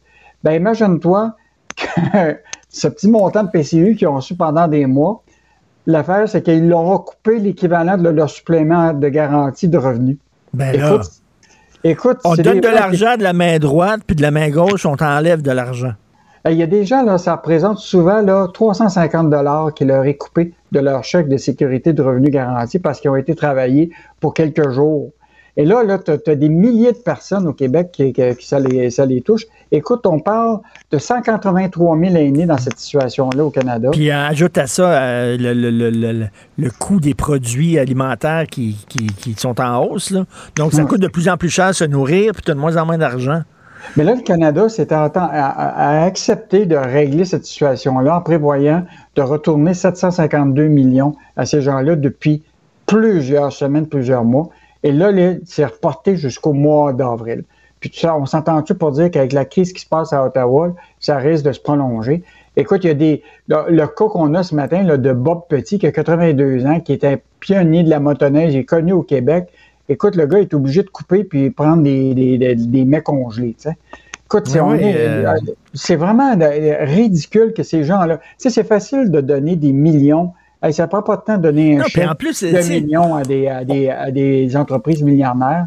Mais là, donner des petits chèques à des gens, là, oui, puis en plus, les affaires de PCU, tout ça, là, tu le sais, on a donné de l'argent à des morts, des gens mm. qui étaient morts, qui ont reçu des chèques de la PCU. Il y a des gens qui habitent même pas au Canada, qui reçoivent des, de l'aide du gouvernement. C'est encore tout croche. Euh, autre dossier, moi, si j'avais un commerce, là, mon rêve, ça serait d'être boycotté par Rainbow Gauthier parce que c'est bon pour tes affaires. ben, il y a parti la guerre des Tucs, là, mais là, euh, la, guerre des Tucs, c'est prolongé pour... Euh, effectivement, on leur a parlé euh, plusieurs fois aux, à l'entreprise. Évidemment, ils n'ont pas voulu hein, se retrouver dans cette situation-là, même si ça leur, tu sais, dans leur malheur, il y a un petit peu de bonheur pour eux autres. Là. Mais mettons que ça a été quand même difficile pour ces entrepreneurs-là qui ont vécu pendant, tu sais, quand tu n'es pas dans la dans l'actualité, là, puis tu es bien dans ta petite business, puis que tu fais tes affaires, puis là, tout à coup, arrive cette situation-là où que le, le, le, fameux Bernard Rambaud-Gauthier truc avec l'effigie de la Malbar, et là, les gens disent hey, euh, vous vous avez supporté ce mouvement-là, puis là, ils répondent par Facebook qu'ils l'ont pas fait. Le, le cher Rambaud, lui, prend sa truc, la découpe, la met dans les poubelles, puis là, tout à coup, évidemment, il y a toute la controverse. Alors là, évidemment, euh, ils sont un peu débordés de demandes euh, parce que les gens veulent boire de la bière. Euh, de la bière à la Malbar.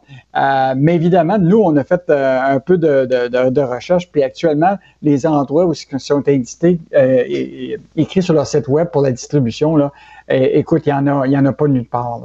Ah donc, ils se retrouvent dans une situation un peu difficile où ce que, il faut absolument qu'ils augmentent leur distribution.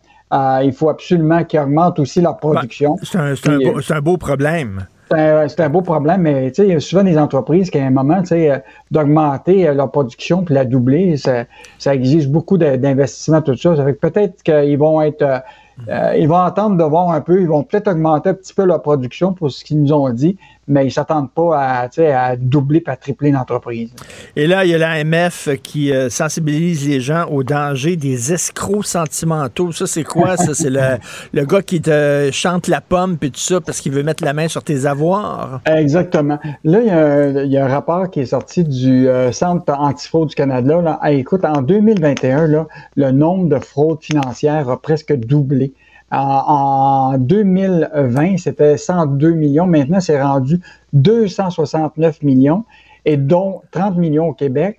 Et la part de, ce qui ce qu'on appelle les escrocs de, l'amour, c'est à peu près 8 un, un bon de 8% Donc, euh, écoute, il y a eu 196 victimes de ce type de catégorie-là.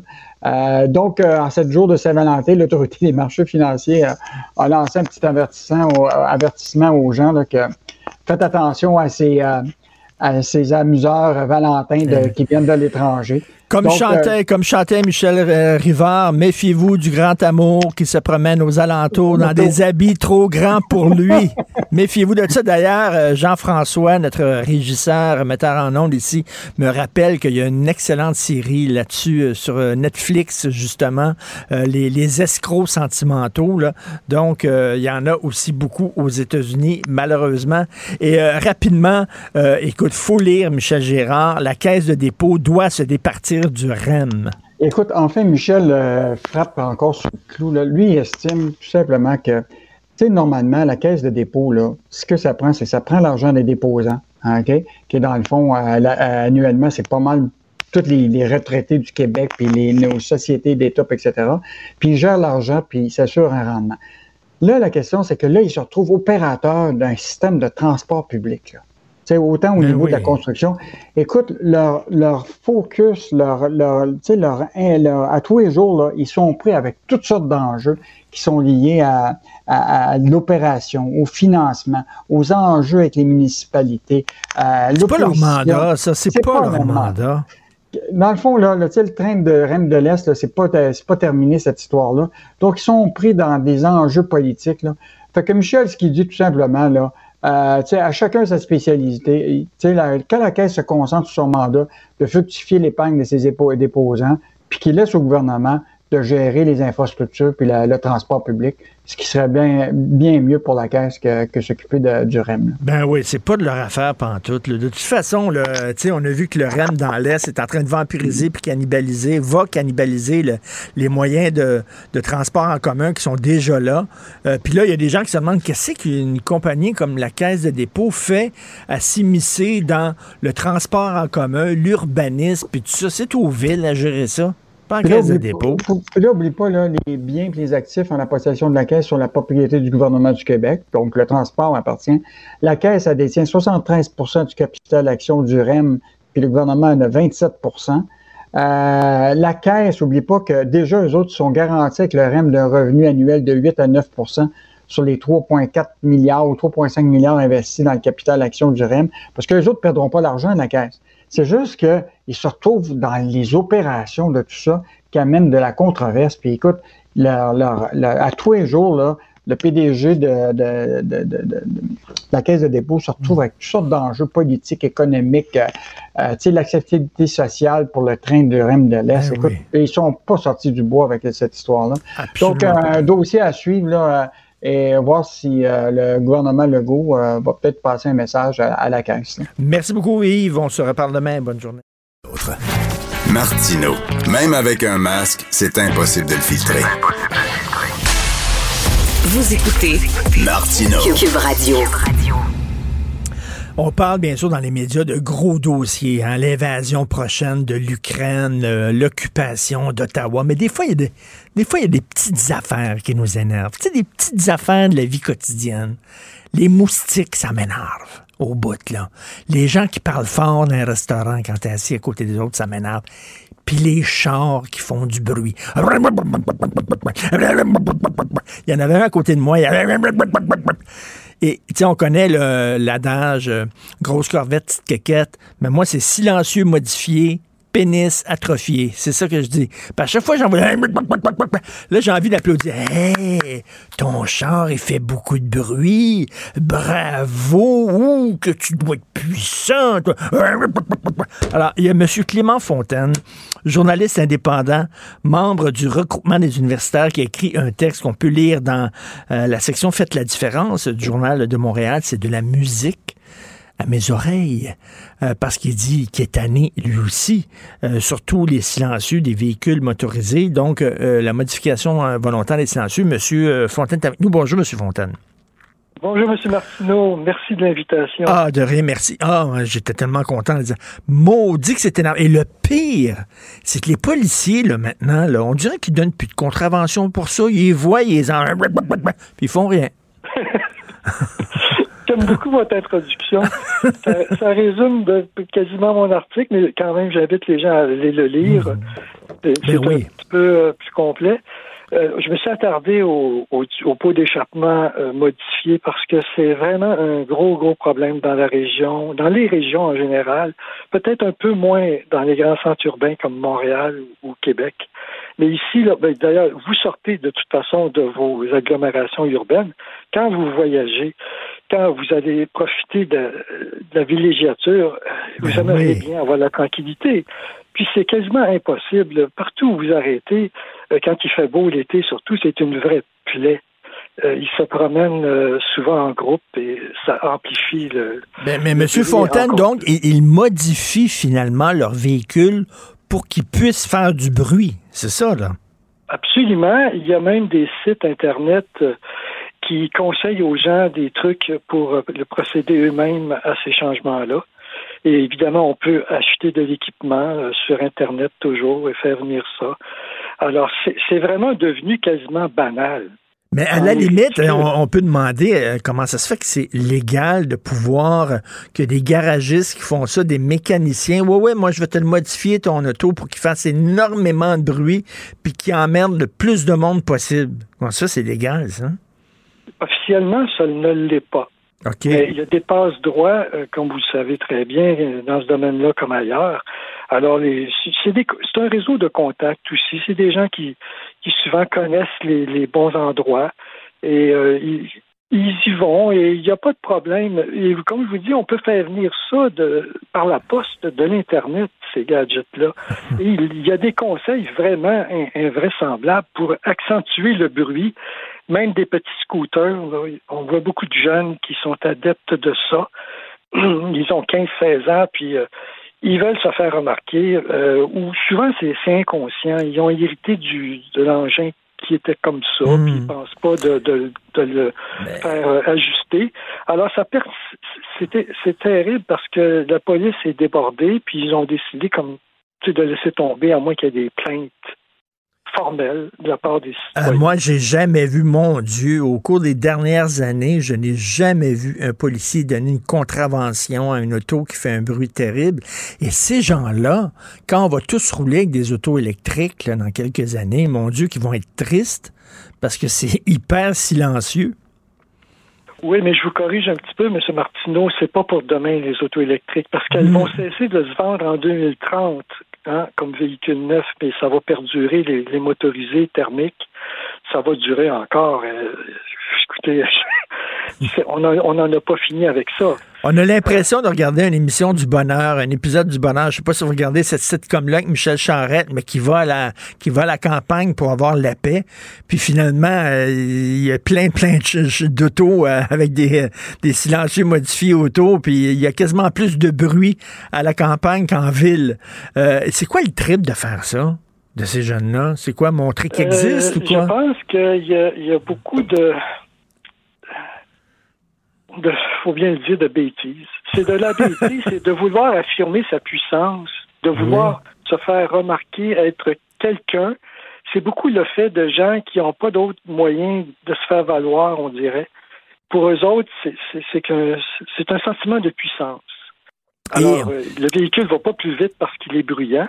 C'est comme les tondeuses à gazon. Les modèles qui se vendent le mieux sont les plus bruyants alors qu'ils ont les mêmes performances que les autres. C'est documenté ce que je vous dis là. C'est incroyable. On associe le bruit au contrôle, à la puissance, mm. à la supériorité, et c'est une façon d'intimider aussi. Ben. Parce que qui c'est qui va aller interpeller un moteur puis lui dire tu me casses les oreilles? Ben Moi, il m'arrive de faire des signes, de me boucher les oreilles sur le passage d'un motocycliste un peu bruyant. Je, sens très bien qu'ils aiment pas ça et j'ai toujours peur qu'ils arrêtent pour venir me péter la gueule. Ben oui. Et, M. Fontaine, il y a aussi les gens qui ont des systèmes de son débiles dans leur auto. Alors, euh, je vous raconte, la semaine dernière, j'attendais, mon auto était sale, j'attendais pour aller dans un, dans un lave-auto. On était plusieurs véhicules à attendre. Ça peut prendre une demi-heure, des fois trois quarts d'heure pour avoir, pouvoir entrer dans le lave-auto. Derrière moi, il y avait un gars, là, il y avait un système de son digne d'une discothèque dans son auto. Mon auto branlait, là, secouait, puis j'entendais boum, boum, boum. J'avais envie de sortir dans mon auto en disant ta musique, je veux pas l'entendre, mais là, j'ai peur qu'il me casse la gueule, moi aussi. Fait que j'ai supporté ça pendant trois quarts d'heure, mais c'est chiant en maudit, ça aussi. C'est sûr, si on faisait le tour de tous les, toutes les nuisances sonores, on, on en aurait pour euh, la fin de la matinée, euh, M. Martineau. Je me suis concentré, moi, sur ces, ces deux articles-là, parce qu'il y en a eu un avant, il y en a même eu deux autres, mais le plus, le plus récent aussi, je reviens toujours sur les silencieux parce que j'ai reçu des retours, de, des commentaires à la suite des premières parutions sur ce, cet enjeu-là, puis c'est ce qui dérange le plus. En ville, vous avez aussi le problème des, des klaxons qui sont euh, couplés au système de verrouillage puis de déverrouillage des portières. Oui. Ça, ça a été un gros problème. Euh, moi, du temps que j'habitais Montréal, ça, c'était ce qu'il y avait de pire pour moi. Je ne me suis jamais habitué à ça. À toute heure du jour euh, et même parfois de la nuit, des gens signalent le, verrouillage de leur portière ou le, le débord, comme on dit. Puis tu as un, deux, parfois, coups de klaxon bien fort bien senti. Non, non, puis, euh, puis des fois, il y en a des autos qui se mettent à partir. On voit ça dans les stationnements. Un, un, un, là, ça se met à partir tout seul, ces affaires-là. Donc, vous avez, ça, c'est le diagnostic, mais on fait quoi maintenant face à ça? Bon, j'ai quelques pistes de solutions. J'en parle dans mon article. Euh, il faudrait, euh, bon, euh, que les policiers, d'abord, le, le, plus immédiat qu'on peut faire, le, le plus accessible, c'est de demander aux policiers de faire leur travail. Parce que le règlement, il existe dans toutes les municipalités, il est sensiblement le même. Ça ne peut pas dépasser 100 ou 102 décibels. Alors, ils sont tous équipés, ces gens-là, normalement, aujourd'hui, d'un sonomètre pour mesurer hein, l'intensité du son en décibels. Et si ça dépasse la limite, ils sont, ils sont en, mesure de donner d'abord un avertissement, puis ensuite, s'il y a récidive, ben, de coller une contravention. Ben oui. Puis s'il accumule les contraventions au bout d'un certain temps, on, on, sent qu'il ne va pas les payer, euh, il va trouver moyen de les contester, mais saisir le véhicule carrément. Il faut que ça arrête. Et pour que le message soit clair auprès des policiers, il faudrait que les élus, nos élus, là, ceux qui sont directement concernés par ça, qui, envoie un message clair au service de police et à la Sûreté du Québec. Parce qu'oubliez pas que dans les plus petites municipalités, les villages, mm. en campagne, c'est la Sûreté du Québec qui assure euh, le respect des règlements. on a l'impression que la, police a totalement abdiqué face à ça. On dirait que la loi, même, je me, je me suis dit à un moment donné, la loi a-tu changé? Peut-être que la loi a changé puis c'est maintenant permis. Parce que si c'est pas permis, ben pourquoi ils donnent pas de contravention? Il y a vraiment une complaisance. Ils en donnent quand même un petit peu, faut, M. Martineau. faut quand même pas être juste là. Ils font, ils en font parfois, mais c'est presque toujours à la suite d'une plainte. Alors, il faut qu'ils ciblent un endroit en particulier, des usagers qui sont connus, euh, par exemple des groupes de jeunes qui vont sortir de l'école secondaire, qui vont enfourcher leur scooter. Si il y a eu des plaintes, alors là, ils vont les attendre, puis ils vont faire une, une action de sensibilisation ou bien ils vont sévir. Mais c'est hmm. très rare, c'est trop rare, c'est ça le problème. Ben oui, parce que c'était à la police à agir, parce que comme on ne sait jamais sais, aller voir l'automobiliste, on sait jamais c'est qui ce gars-là. Il y a des cas de rage au volant. Là, moi, je connais quelqu'un. Euh, il y avait euh, la, lumière était rouge, la lumière passe au vert et l'auto qui était devant lui ne partait pas, ne démarrait ah pas. Alors le gars, le gars a fait un petit de pout en disant "Regarde, t'as pas vu." Le gars est sorti de son auto, il a ouvert la portière, il a sorti le gars de son auto puis il l'a battu à coups de pied et à coups de poing, juste parce qu'il a fait pout pout. En tout cas, bref, donc, on ne sait jamais, donc, les cinglés, là. Euh, donc, c'est à la police de donner les contraventions. Merci beaucoup, M. Clément Fontaine. Donc, euh, j'encourage les gens à lire votre texte dans Faites la différence. Et euh, autant les mufflers m'énervent, autant votre texte, c'est de la musique classique à mes oreilles. Merci beaucoup.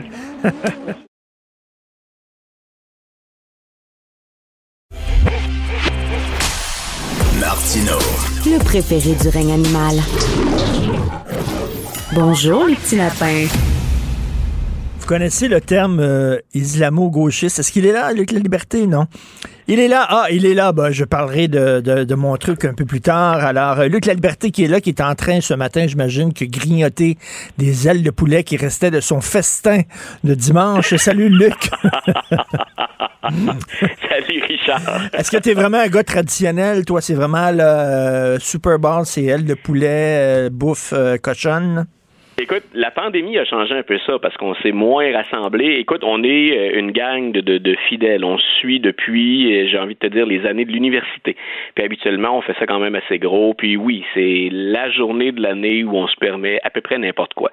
Donc, on, a d'ailleurs semoncé vertement un de nos collègues qui, à un moment donné, est arrivé avec des trempettes puis des crudités. On a dit non, ça va pas, t'as rien compris. Donc, euh, c'est la journée où on fait pas ça. oui, non, non. Ceux là, qui arrivent là, chaque année, dans le journal, il y a euh, comment faire un buffet de Super Bowl vegan ou euh, santé. Non, non, non, non, non.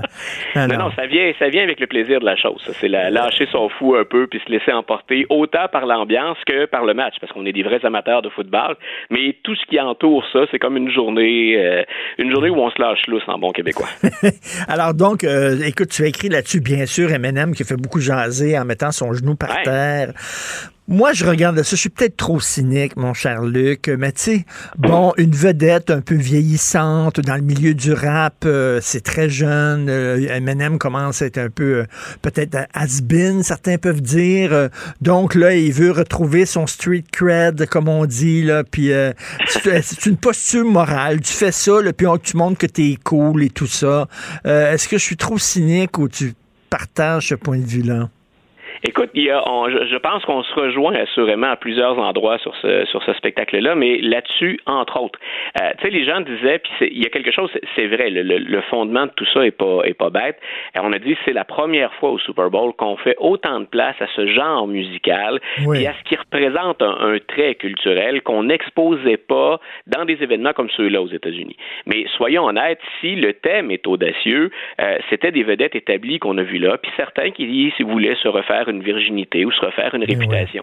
Euh, moi, je disais, entre autres, euh, Snoop Dogg, ben, je peux avoir euh, aimé une certaine musique, je peux m'y être intéressé parce que ça reflétait un milieu, ça reflétait, comme dans le cas de Dr. Dre, la ville de Los Angeles, certains quartiers de Los Angeles. Donc, mais, mais c'était pas un choix audacieux au sens où c'est des jeunes. Le même Kendrick Lamar qui était là, c'est quelqu'un qui, c'est quelqu'un qui a quoi, qui a, déjà une dizaine d'années dans le milieu. Là.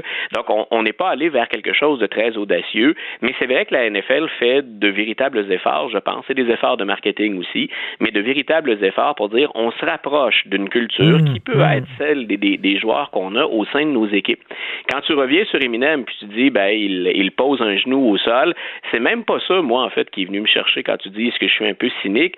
Là où j'étais cynique, c'est de dire euh, ben voici, on expose cette culture là, ce style musical qui a d'ailleurs bien évolué. Là, ça correspond plus nécessairement euh, le hip-hop ou le rap à ce qu'ont été 50 Cent ou ce qu'a été euh, Snoop Dogg à son meilleur, mais c'est de dire ben oui, on, on expose une culture qui qu'on associe plus aux Noirs américains mais en même temps, on met de côté tout ce qu'on a pu reprocher à ces gens-là, puis tout ce qui fait qu'on s'éloigne dans les textes, puis dans souvent certaines vidéos, euh, on s'éloigne des thèmes que ces gens-là finalement proposaient ou vendaient. Donc, euh, Snoop Dogg a eu euh, à faire à un moment donné, est arrivé à la croisée des chemins en disant oui, j'ai peut-être parlé des femmes un peu durement, puis tu comprendras que c'est le politically correct ben que j'utilise quand je dis un peu durement. Là.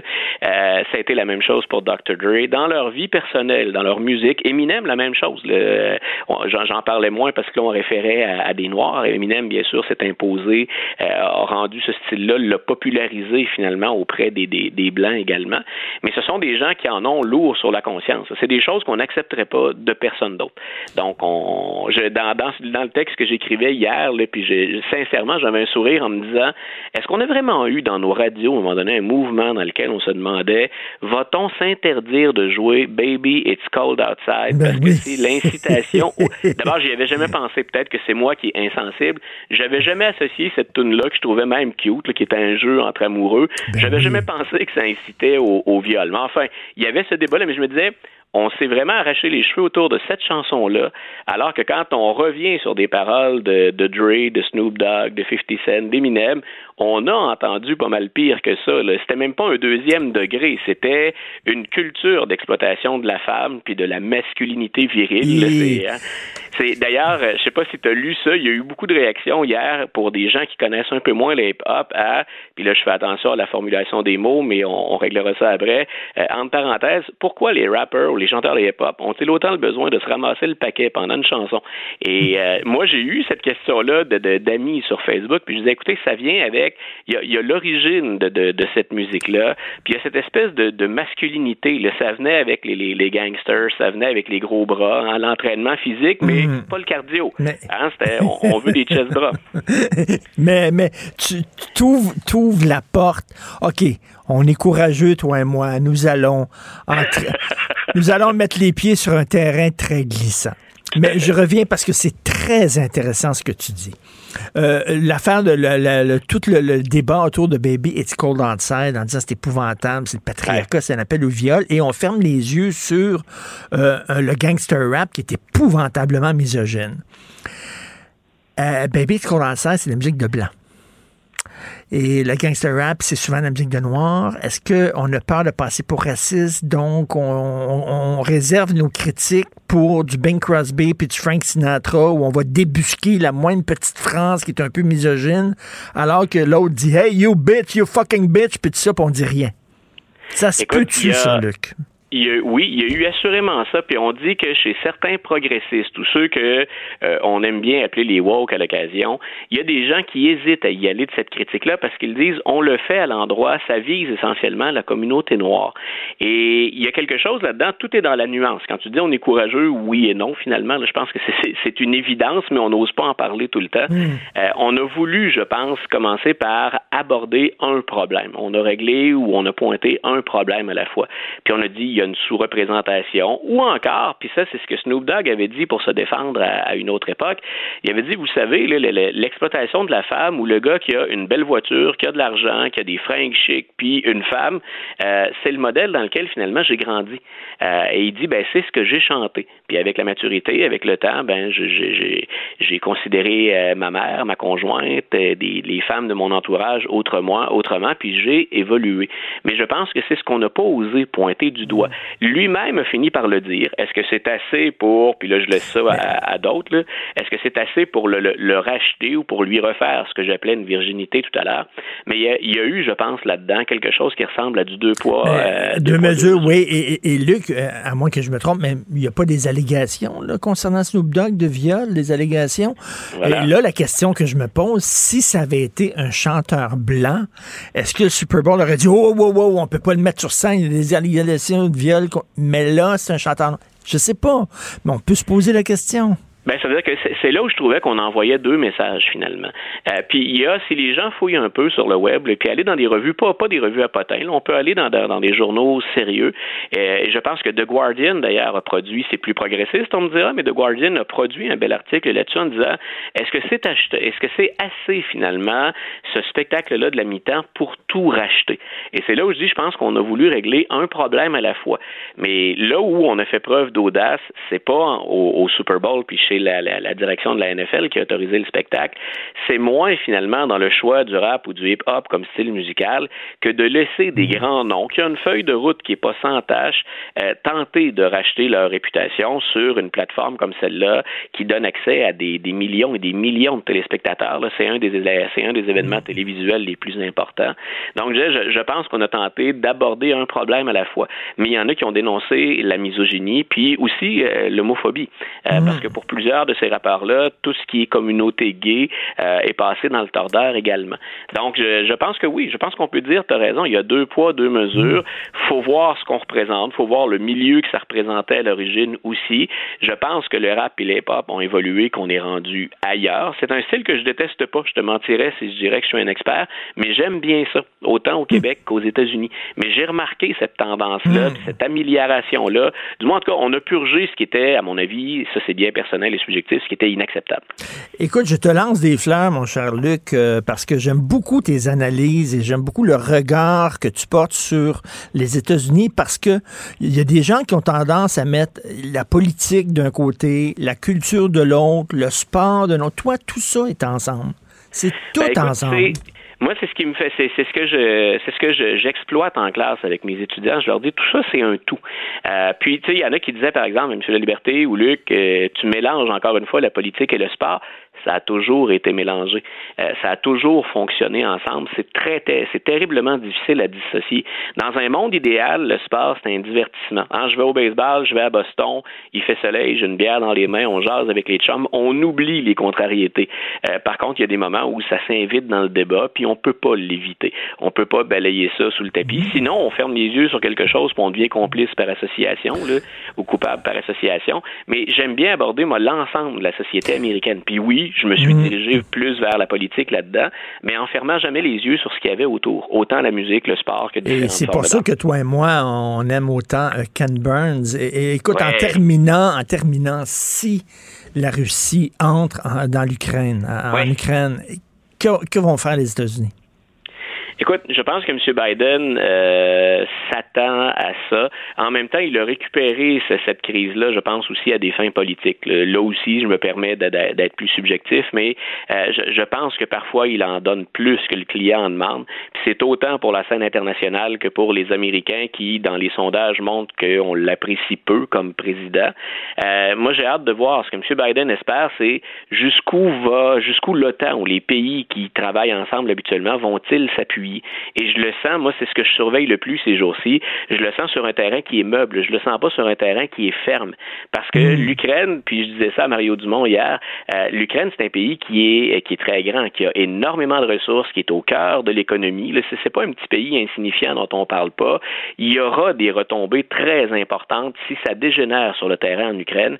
Et il y a des partenaires européens, je pense à l'Allemagne, entre autres, des partenaires européens des États-Unis dont on aurait besoin, euh, qui sont peut-être pas prêts à aller aussi loin que Joe Biden pourrait le faire. Et c'est là-dessus, moi, que je porte mon attention pour les prochains jours. Écoute, mon fils de 13 ans hier euh, était vraiment angoissé. Euh, euh, j'ai dit, qu'est-ce qui se passe? Il dit, papa, j'ai peur d'une guerre, j'ai peur d'une guerre, je regarde ce qui se passe en Ukraine. Puis, puis il, était vraiment terrifié. J'ai dit, ben non, faites-en pas, puis tout ça. Mais tu sais, on, on s'en va pas vers un autre Vietnam, bien sûr.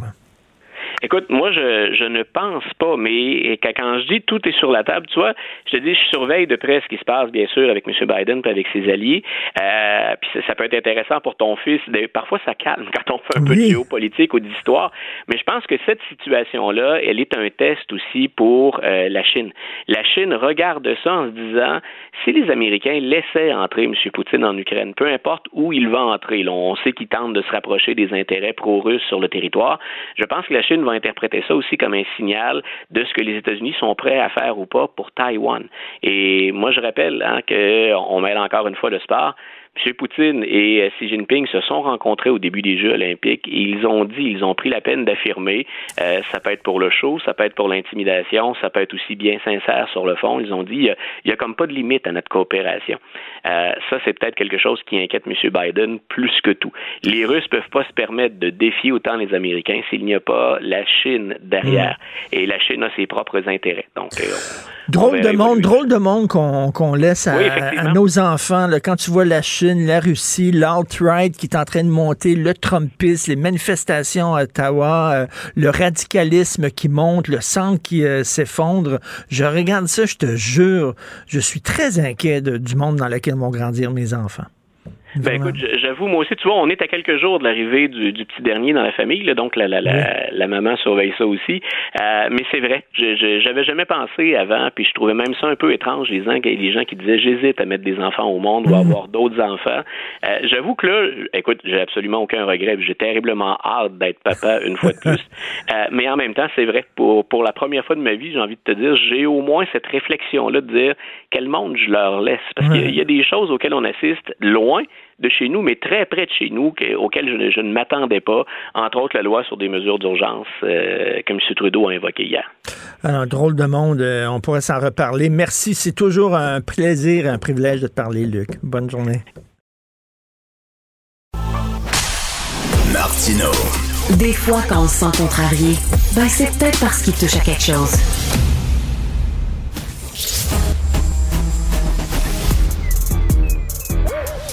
Mathieu Bocoté. Il représente un segment très important de l'opinion publique. Richard Martineau. Tu vis sur quelle planète? La rencontre. Je regarde ça et là, je me dis, mais c'est de la comédie. C'est hallucinant. La rencontre. Bocoté. Martineau.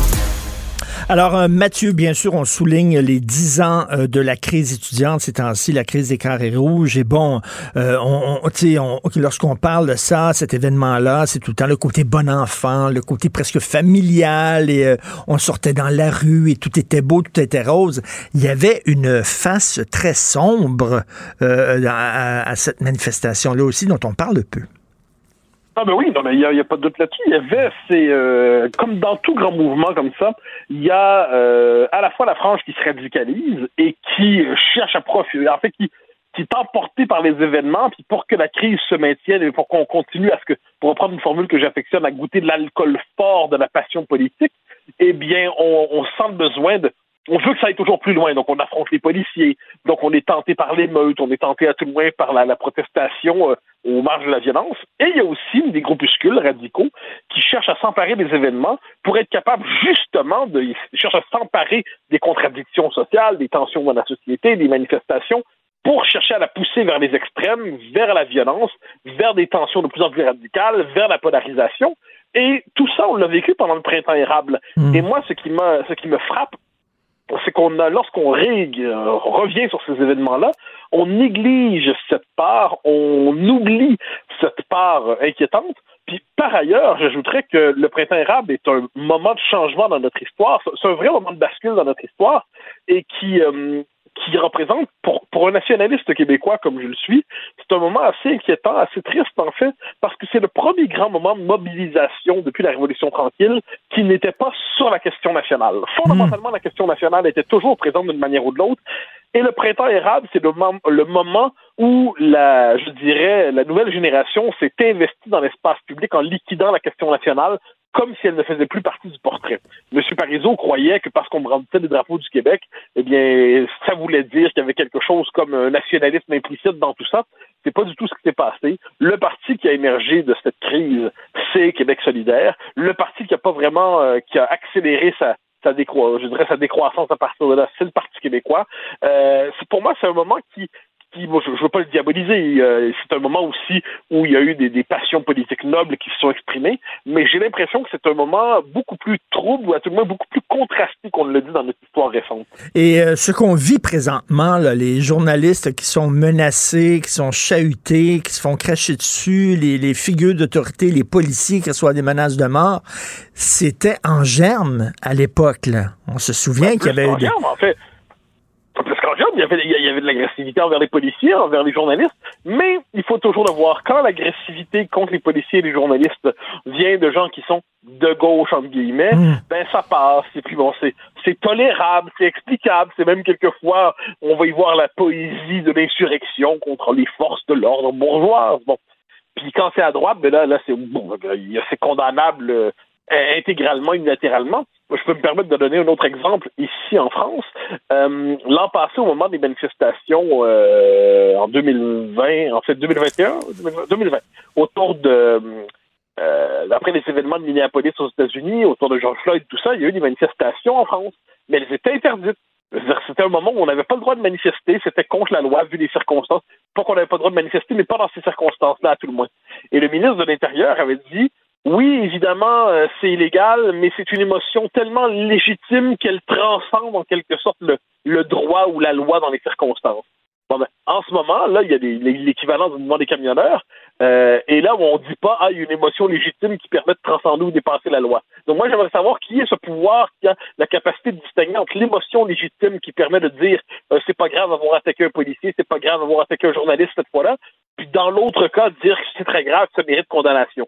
Euh, de ce point de vue, l'analyse d'une telle crise, c'est l'occasion de voir comment notre système politico-médiatique euh, distingue entre les gentils et les méchants.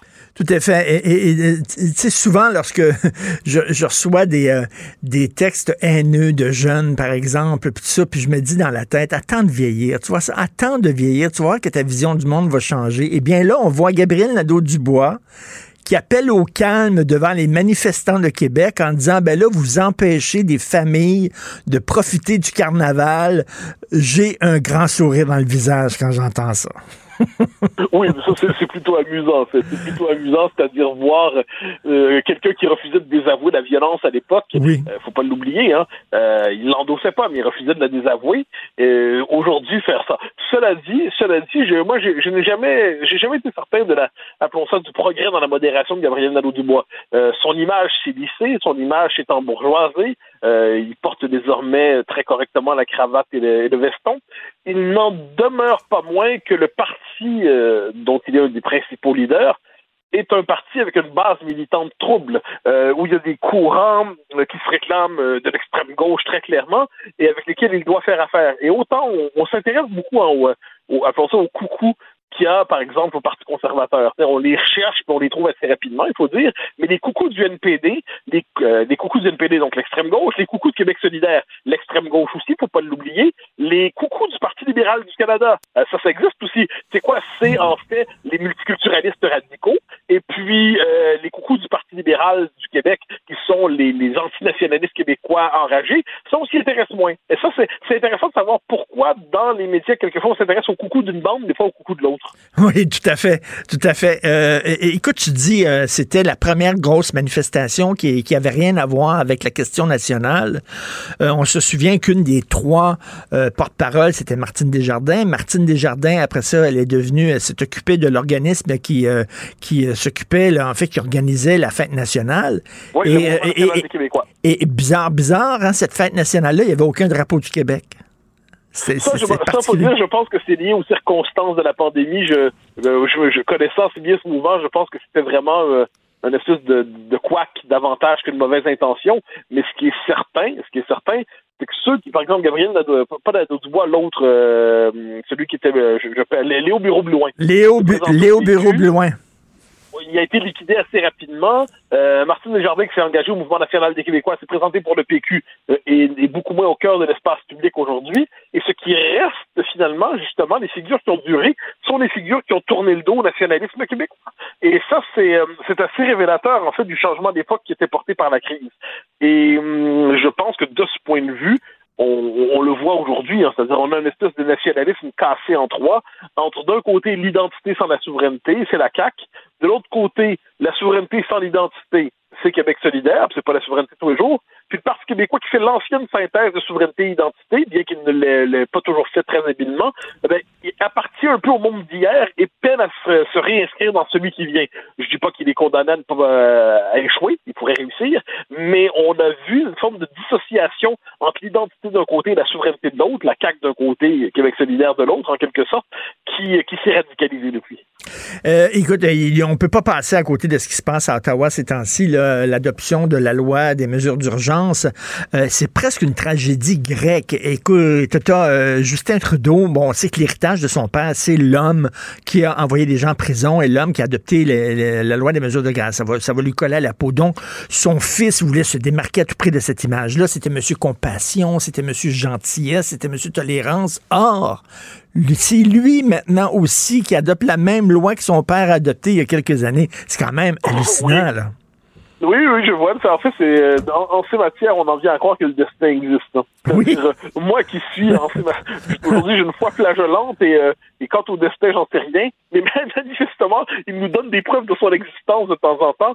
Dans le cas, ça le dit de de juste, Pierre Elliott Trudeau, c'est qu'on comprend, il avait instrumentalisé la crise d'octobre pour envoyer la loi des mesures de guerre, pour casser le mouvement national québécois. Chez lui, c'était, il a, il a vu là l'occasion de faire une grande frappe pour mater ce qu'il voyait comme euh, un mouvement national en, pleine croissance et qui allait bien au-delà des, des frasques du, du FLQ.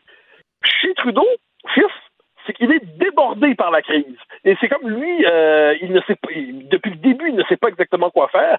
Et là, il, il se tourne vers les mesures d'urgence sur le mode de la loi du dernier recours, mais sans, je dirais, chez lui, j'ai l'impression qu'il fait ça sans trop savoir ce qu'il fait exactement. Il est écrasé par des événements qui le dépassent. Il n'a pas les capacités conceptuelles, il n'a pas la, vision, l'envergure pour comprendre exactement ce qui arrive. Et euh, mais l'histoire le ramène à prendre une décision semblable à celle de son père dans des circonstances fort différentes. Mais de ce point de vue, c'est l'héritage de la famille Trudeau euh, sera jamais identifié dans notre histoire politique. Et là, Joseph Facal, en terminant dans sa chronique aujourd'hui, dit bon, lorsqu'on regarde le paysage politique euh, fédéral, c'est vraiment un désert tu as le Parti euh, libéral de Justin Trudeau qui, qui, a montré son incompétence et son impuissance. Tu as le Parti conservateur qui se déchire, qui est en train de, se scinder en deux. Tu as le NPD qui est pris d'assaut par les woke. Euh, pas grand-chose. Hein? Ben, il reste le Bloc québécois. oui, mais le Bloc ne dirigera jamais ce pays-là. Là. Oui, ben, ben, je suis d'accord, mais je pense que le Québec ne dirigera jamais ce pays-là. Ça, c'est euh, le, fond des choses, c'est pas que le Bloc ne puisse pas gouverner, c'est que le Québec est structurellement dans l'opposition par son existence nationale. Donc, en ces matières, euh, puis moi, peu importe le pays où tu regardes, où il y a une nation minoritaire, eh bien, il est normal. Partout, il y a la transaction naturelle d'avoir euh, un parti nationaliste qui représente cette nation-là dans le Parlement euh, étranger, qui, qui, est Ottawa pour nous. Donc, de ce point de vue, que le Bloc soit plutôt en bonne santé en ce moment, la question n'est pas de savoir s'il faut voter pour lui ou non, ça, les gens votent bien comme ils veulent, mais que le Bloc soit capable de, quelle que soit la composition de la vie politique canadienne, que les nationalistes québécois soient capables de s'y faire entendre jusqu'à ce que l'histoire euh, nous annonce des, possibilités nouvelles à Québec. Moi, en ces matières-là, j'ai pas de plus grandes exigences par rapport à Ottawa que quel que soit le dirigeant de ce pays, qu'il soit hmm. francophone ou anglophone, il dirige dans les faits pour un pays qui s'appelle le Canada avec la Constitution de 1982, où les Québécois sont condamnés à la régression démographique toujours plus, où on apprenait aujourd'hui que, soit de temps passant, euh, Ottawa veut augmenter les seuils d'immigration encore une fois. Donc, euh, non, non, moi, en ces matières, euh, que les nationalistes québécois se fassent entendre, ça va être, ça va être déjà suffisant. C'est quand même ironique hein, que Pierre Elliott Trudeau, qui se présentait comme le champion des droits de la personne, ait voté la loi des mesures de guerre, qui se foutait des droits de la personne, et que son fils, c'est exactement la même chose. C'était Monsieur Générosité, Monsieur Compassion, Monsieur Je vous écoute, Monsieur Je, je pleure sur votre sort, et que lui aussi adopte une loi liberticide. C'est très oui, ben, ben, ah ben ça c'est on voit on voit euh, mais encore une fois avec la différence de fond que pense que le père savait ce qu'il faisait et le fils ne sait pas ce qu'il fait. Et la formule biblique s'applique peut-être il ne pas la Bible est toujours est toujours pas loin quand on parle. Merci Mathieu. Bonne journée. Bye bye. salut. Joignez-vous à la discussion. Appelez ou textez le 187 Cube Radio. 1877 827 2346. Alors, vous le savez, la chaîne d'approvisionnement, elle est rompue. Hein. Il manque beaucoup de produits sur nos tablettes de nos commerces et euh, de nos épiceries. Euh, quelles sont les raisons de ces ruptures de stock? Ben, c'est ce que je cherche à comprendre Richard Latendresse. Une sacrée bonne idée. Il va se promener un petit peu partout aux États-Unis au cours des prochains jours pour essayer de comprendre quel est le problème. Il est avec nous. Salut, Richard. Salut Richard. Eh, c'est une euh, excellente idée. Tu es allé au port de Los Angeles et euh, tu écris que c'est le plus important port d'Amérique du Nord. Et euh, le directeur, tu dis qu'il y en a plein les bras là-bas.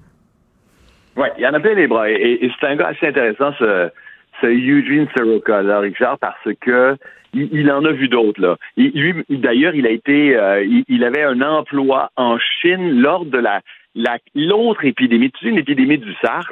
Euh, vaguement comparable, tu vois. Alors, lui, il a vu comment euh, une telle crise sanitaire peut entraîner des, des problèmes à l'économie de manière large. Et là, aujourd'hui, il a à gérer un autre type de, de pandémie. Et sa réalité à lui, c'est à la fois de faire en sorte que les bateaux qui arrivent euh, d'Asie, essentiellement de Chine, mais aussi de Taïwan, de Corée du Sud, du Japon, euh, puissent donc rapidement entrer dans le corps être euh, déchargés et que tout sorte le plus rapidement possible, mais aussi qu'on puisse en vendre aux, Asiatiques, aux Chinois des produits mmh. américains.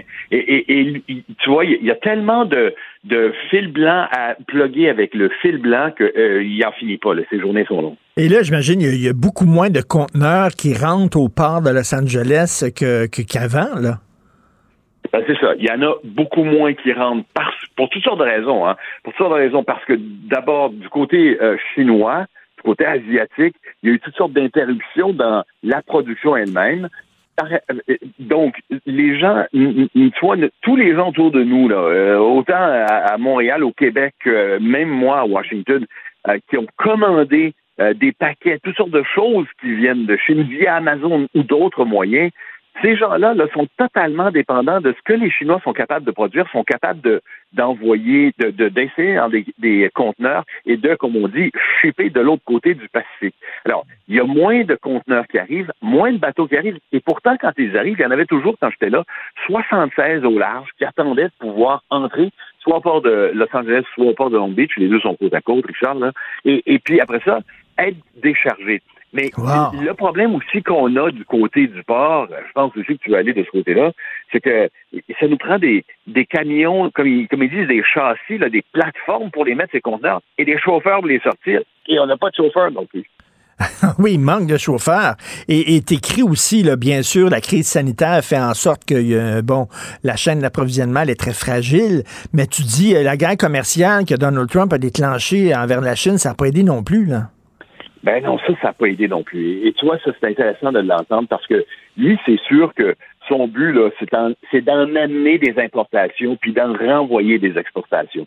Et quand tu te mets à, quand tu, lui estime-t-il, quand tu mets la politique dans ça, tu, tu, brouilles les cartes complètement. Il estime, à son avis, que ce que Donald Trump a fait à l'égard de la Chine en imposant des tarifs sur les importations mhm. de Chine en prétendant que ça allait faire en sorte qu'on allait développer euh, l'industrie des machines à laver ou des réfrigérateurs ben nord-américains, américains en particulier, ça n'a pas fonctionné parce qu'en réalité, les Chinois peuvent produire à moins cher et les Américains finissent par payer des taxes que pas, les Chinois eux-mêmes, mais que payer de la poche des Américains qui vont aller dans les coffres de l'État. Alors, lui, il dit l'attitude de Donald Trump a été malsaine parce que ce que ça fait essentiellement, c'est que les importateurs ont dit bon ben nous autres, on bourre nos, euh, nos entrepôts, puis on arrête de faire venir des choses parce qu'il euh, va nous imposer des tarifs.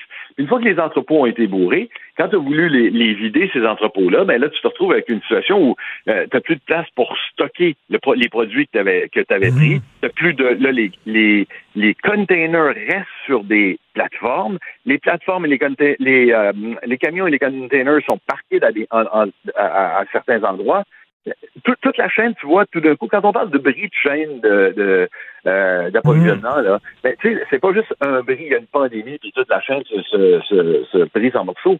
C'est que tu fais un petit bris par-ci, puis un petit bris par-là. Tu imposes des tarifs aux Chinois qui décident, eux autres, de dire, bon, mais d'abord, on va faire en sorte qu'on n'en achète plus des produits américains. Tu Ben renvoies tes conteneurs vides, ça rapporte à personne, les Américains n'en profitent pas, et puis en plus de ça, sur le terrain même, les Américains payent plus cher, on parque des, des conteneurs pleins parce Mhm. qu'on en a trop acheté à un certain moment, puis là, bon, on peut plus s'en servir. Tout à fait, c'est très bien expliqué, Richard. Puis tu sais, c'est bien beau de dire on va être isolationniste, puis maintenant on va essayer de d'être euh, moins dépendant de la Chine. Reste que bon, on a besoin des produits chinois là quand même là. Tu sais, c'est- bien On beau leur fermer la porte. fondamentalement, ben oui. Richard. On a besoin que ça tu sais. On va acheter du chinois, on peut en produire ici, mais on aimerait que les Chinois nous en achètent aussi. Mais si tu leur dis aux Chinois, si vous nous envoyez pas, on va vous, les, euh, on va vous imposer des, des tarifs dessus, les Chinois, eux autres, vont dire, OK, on va trouver le moyen d'en acheter ailleurs, nous autres, de vos produits. Écoute, je ne peux pas euh, te laisser avant de parler de l'Ukraine. Euh, bien sûr, on est sur les dents. Euh, tu, tu te promènes partout aux États-Unis, tu parles aux gens. Est-ce que les gens ont peur d'une intervention armée? Euh, on s'en va-tu vers un nouveau Vietnam? Qu'est-ce qui se passe? Là? Ben, c'est intéressant parce que tu vois, effectivement, j'en parle, je pose la question euh, de travers. Bon, les gens, euh, tu sais, c'est pas le- leur préoccupation principale pour l'instant, sauf que le, le premier réflexe, et je le dis, Richard, c'est on voit ça de loin, on, on, on comprend pas pourquoi, comme comme nous à Washington, lorsqu'on se promène à la Maison Blanche, on, on réussit pas encore à saisir exactement où euh, Vladimir Poutine, le président russe, va aller avec ça. Hmm. Mais euh, ce que j'entends, c'est que j'espère surtout qu'on n'ira pas se mettre des soldats là. On pourra leur envoyer de l'armement tant qu'ils en voudront, mais nous, on mettra pas nos Ben, Américains. c'est ça, les, les, les, les- les Américains veulent pas envoyer leur- leur- leurs enfants euh, risquer leur vie pour l'Ukraine. Là. Pas Non, vrai. ils n'iront pas se faire tuer pour l'Ukraine. Non. Et, ça, c'est euh, assez clair. Ça, ça a été déjà assez laborieux de sortir du, euh, de, de l'Afghanistan. Ben oui. C'est très bien, là. Pas question d'y retourner, puis après ça, avoir autant de peine à faire la, la marche arrière par la suite. Ben écoute, on, on continue à suivre ta série. Merci, je te sais très occupé. Donc, merci beaucoup d'avoir pris le temps de nous parler. Merci, Richard de Tendresse. Ça fait toujours plaisir, Salut. Richard. À la prochaine. Salut. Bonjour. Ben, c'est tout le temps qu'il reste. Je salue l'équipe fantastique avec qui euh, je travaille à la recherche. Florence Lamoureux, Maude Boutet, Julien Boutier. T'es un stagiaire, toi. J'ai de la misère à croire que c'est un stagiaire. Le, gars, il fonctionne comme s'il avait sept ans d'expérience dans le corps. Il est extraordinaire, vraiment super bon. Les stagiaires comme ça, amenaisants, euh, excellent. Et je, je le dis tout le temps, je le redis, je travaille avec un paquet de jeunes qui sont le fun, qui sont passionnés et ça me donne espoir dans l'avenir. Le monde va se porter très bien. Il y a plein de jeunes qui travaillent super, qui sont bright, allumés, intelligents tout va bien se passer. Alors, merci à toute l'équipe. Jean-François Roy, malgré ses cheveux gris, toujours passionné et enthousiaste à la réalisation, à la régie. Merci. Puis là, c'est le vieux, par exemple. Là, c'est ça, c'est le vrai vieux qui arrive, là, Benoît. Puis euh, les deux vieux Chris, on se parle à- dans une demi-heure. On se reparle, nous. on va se faire aller de dentier dans une demi-heure. On se reparle demain à 8 h. Passez une excellente journée. Cube Radio.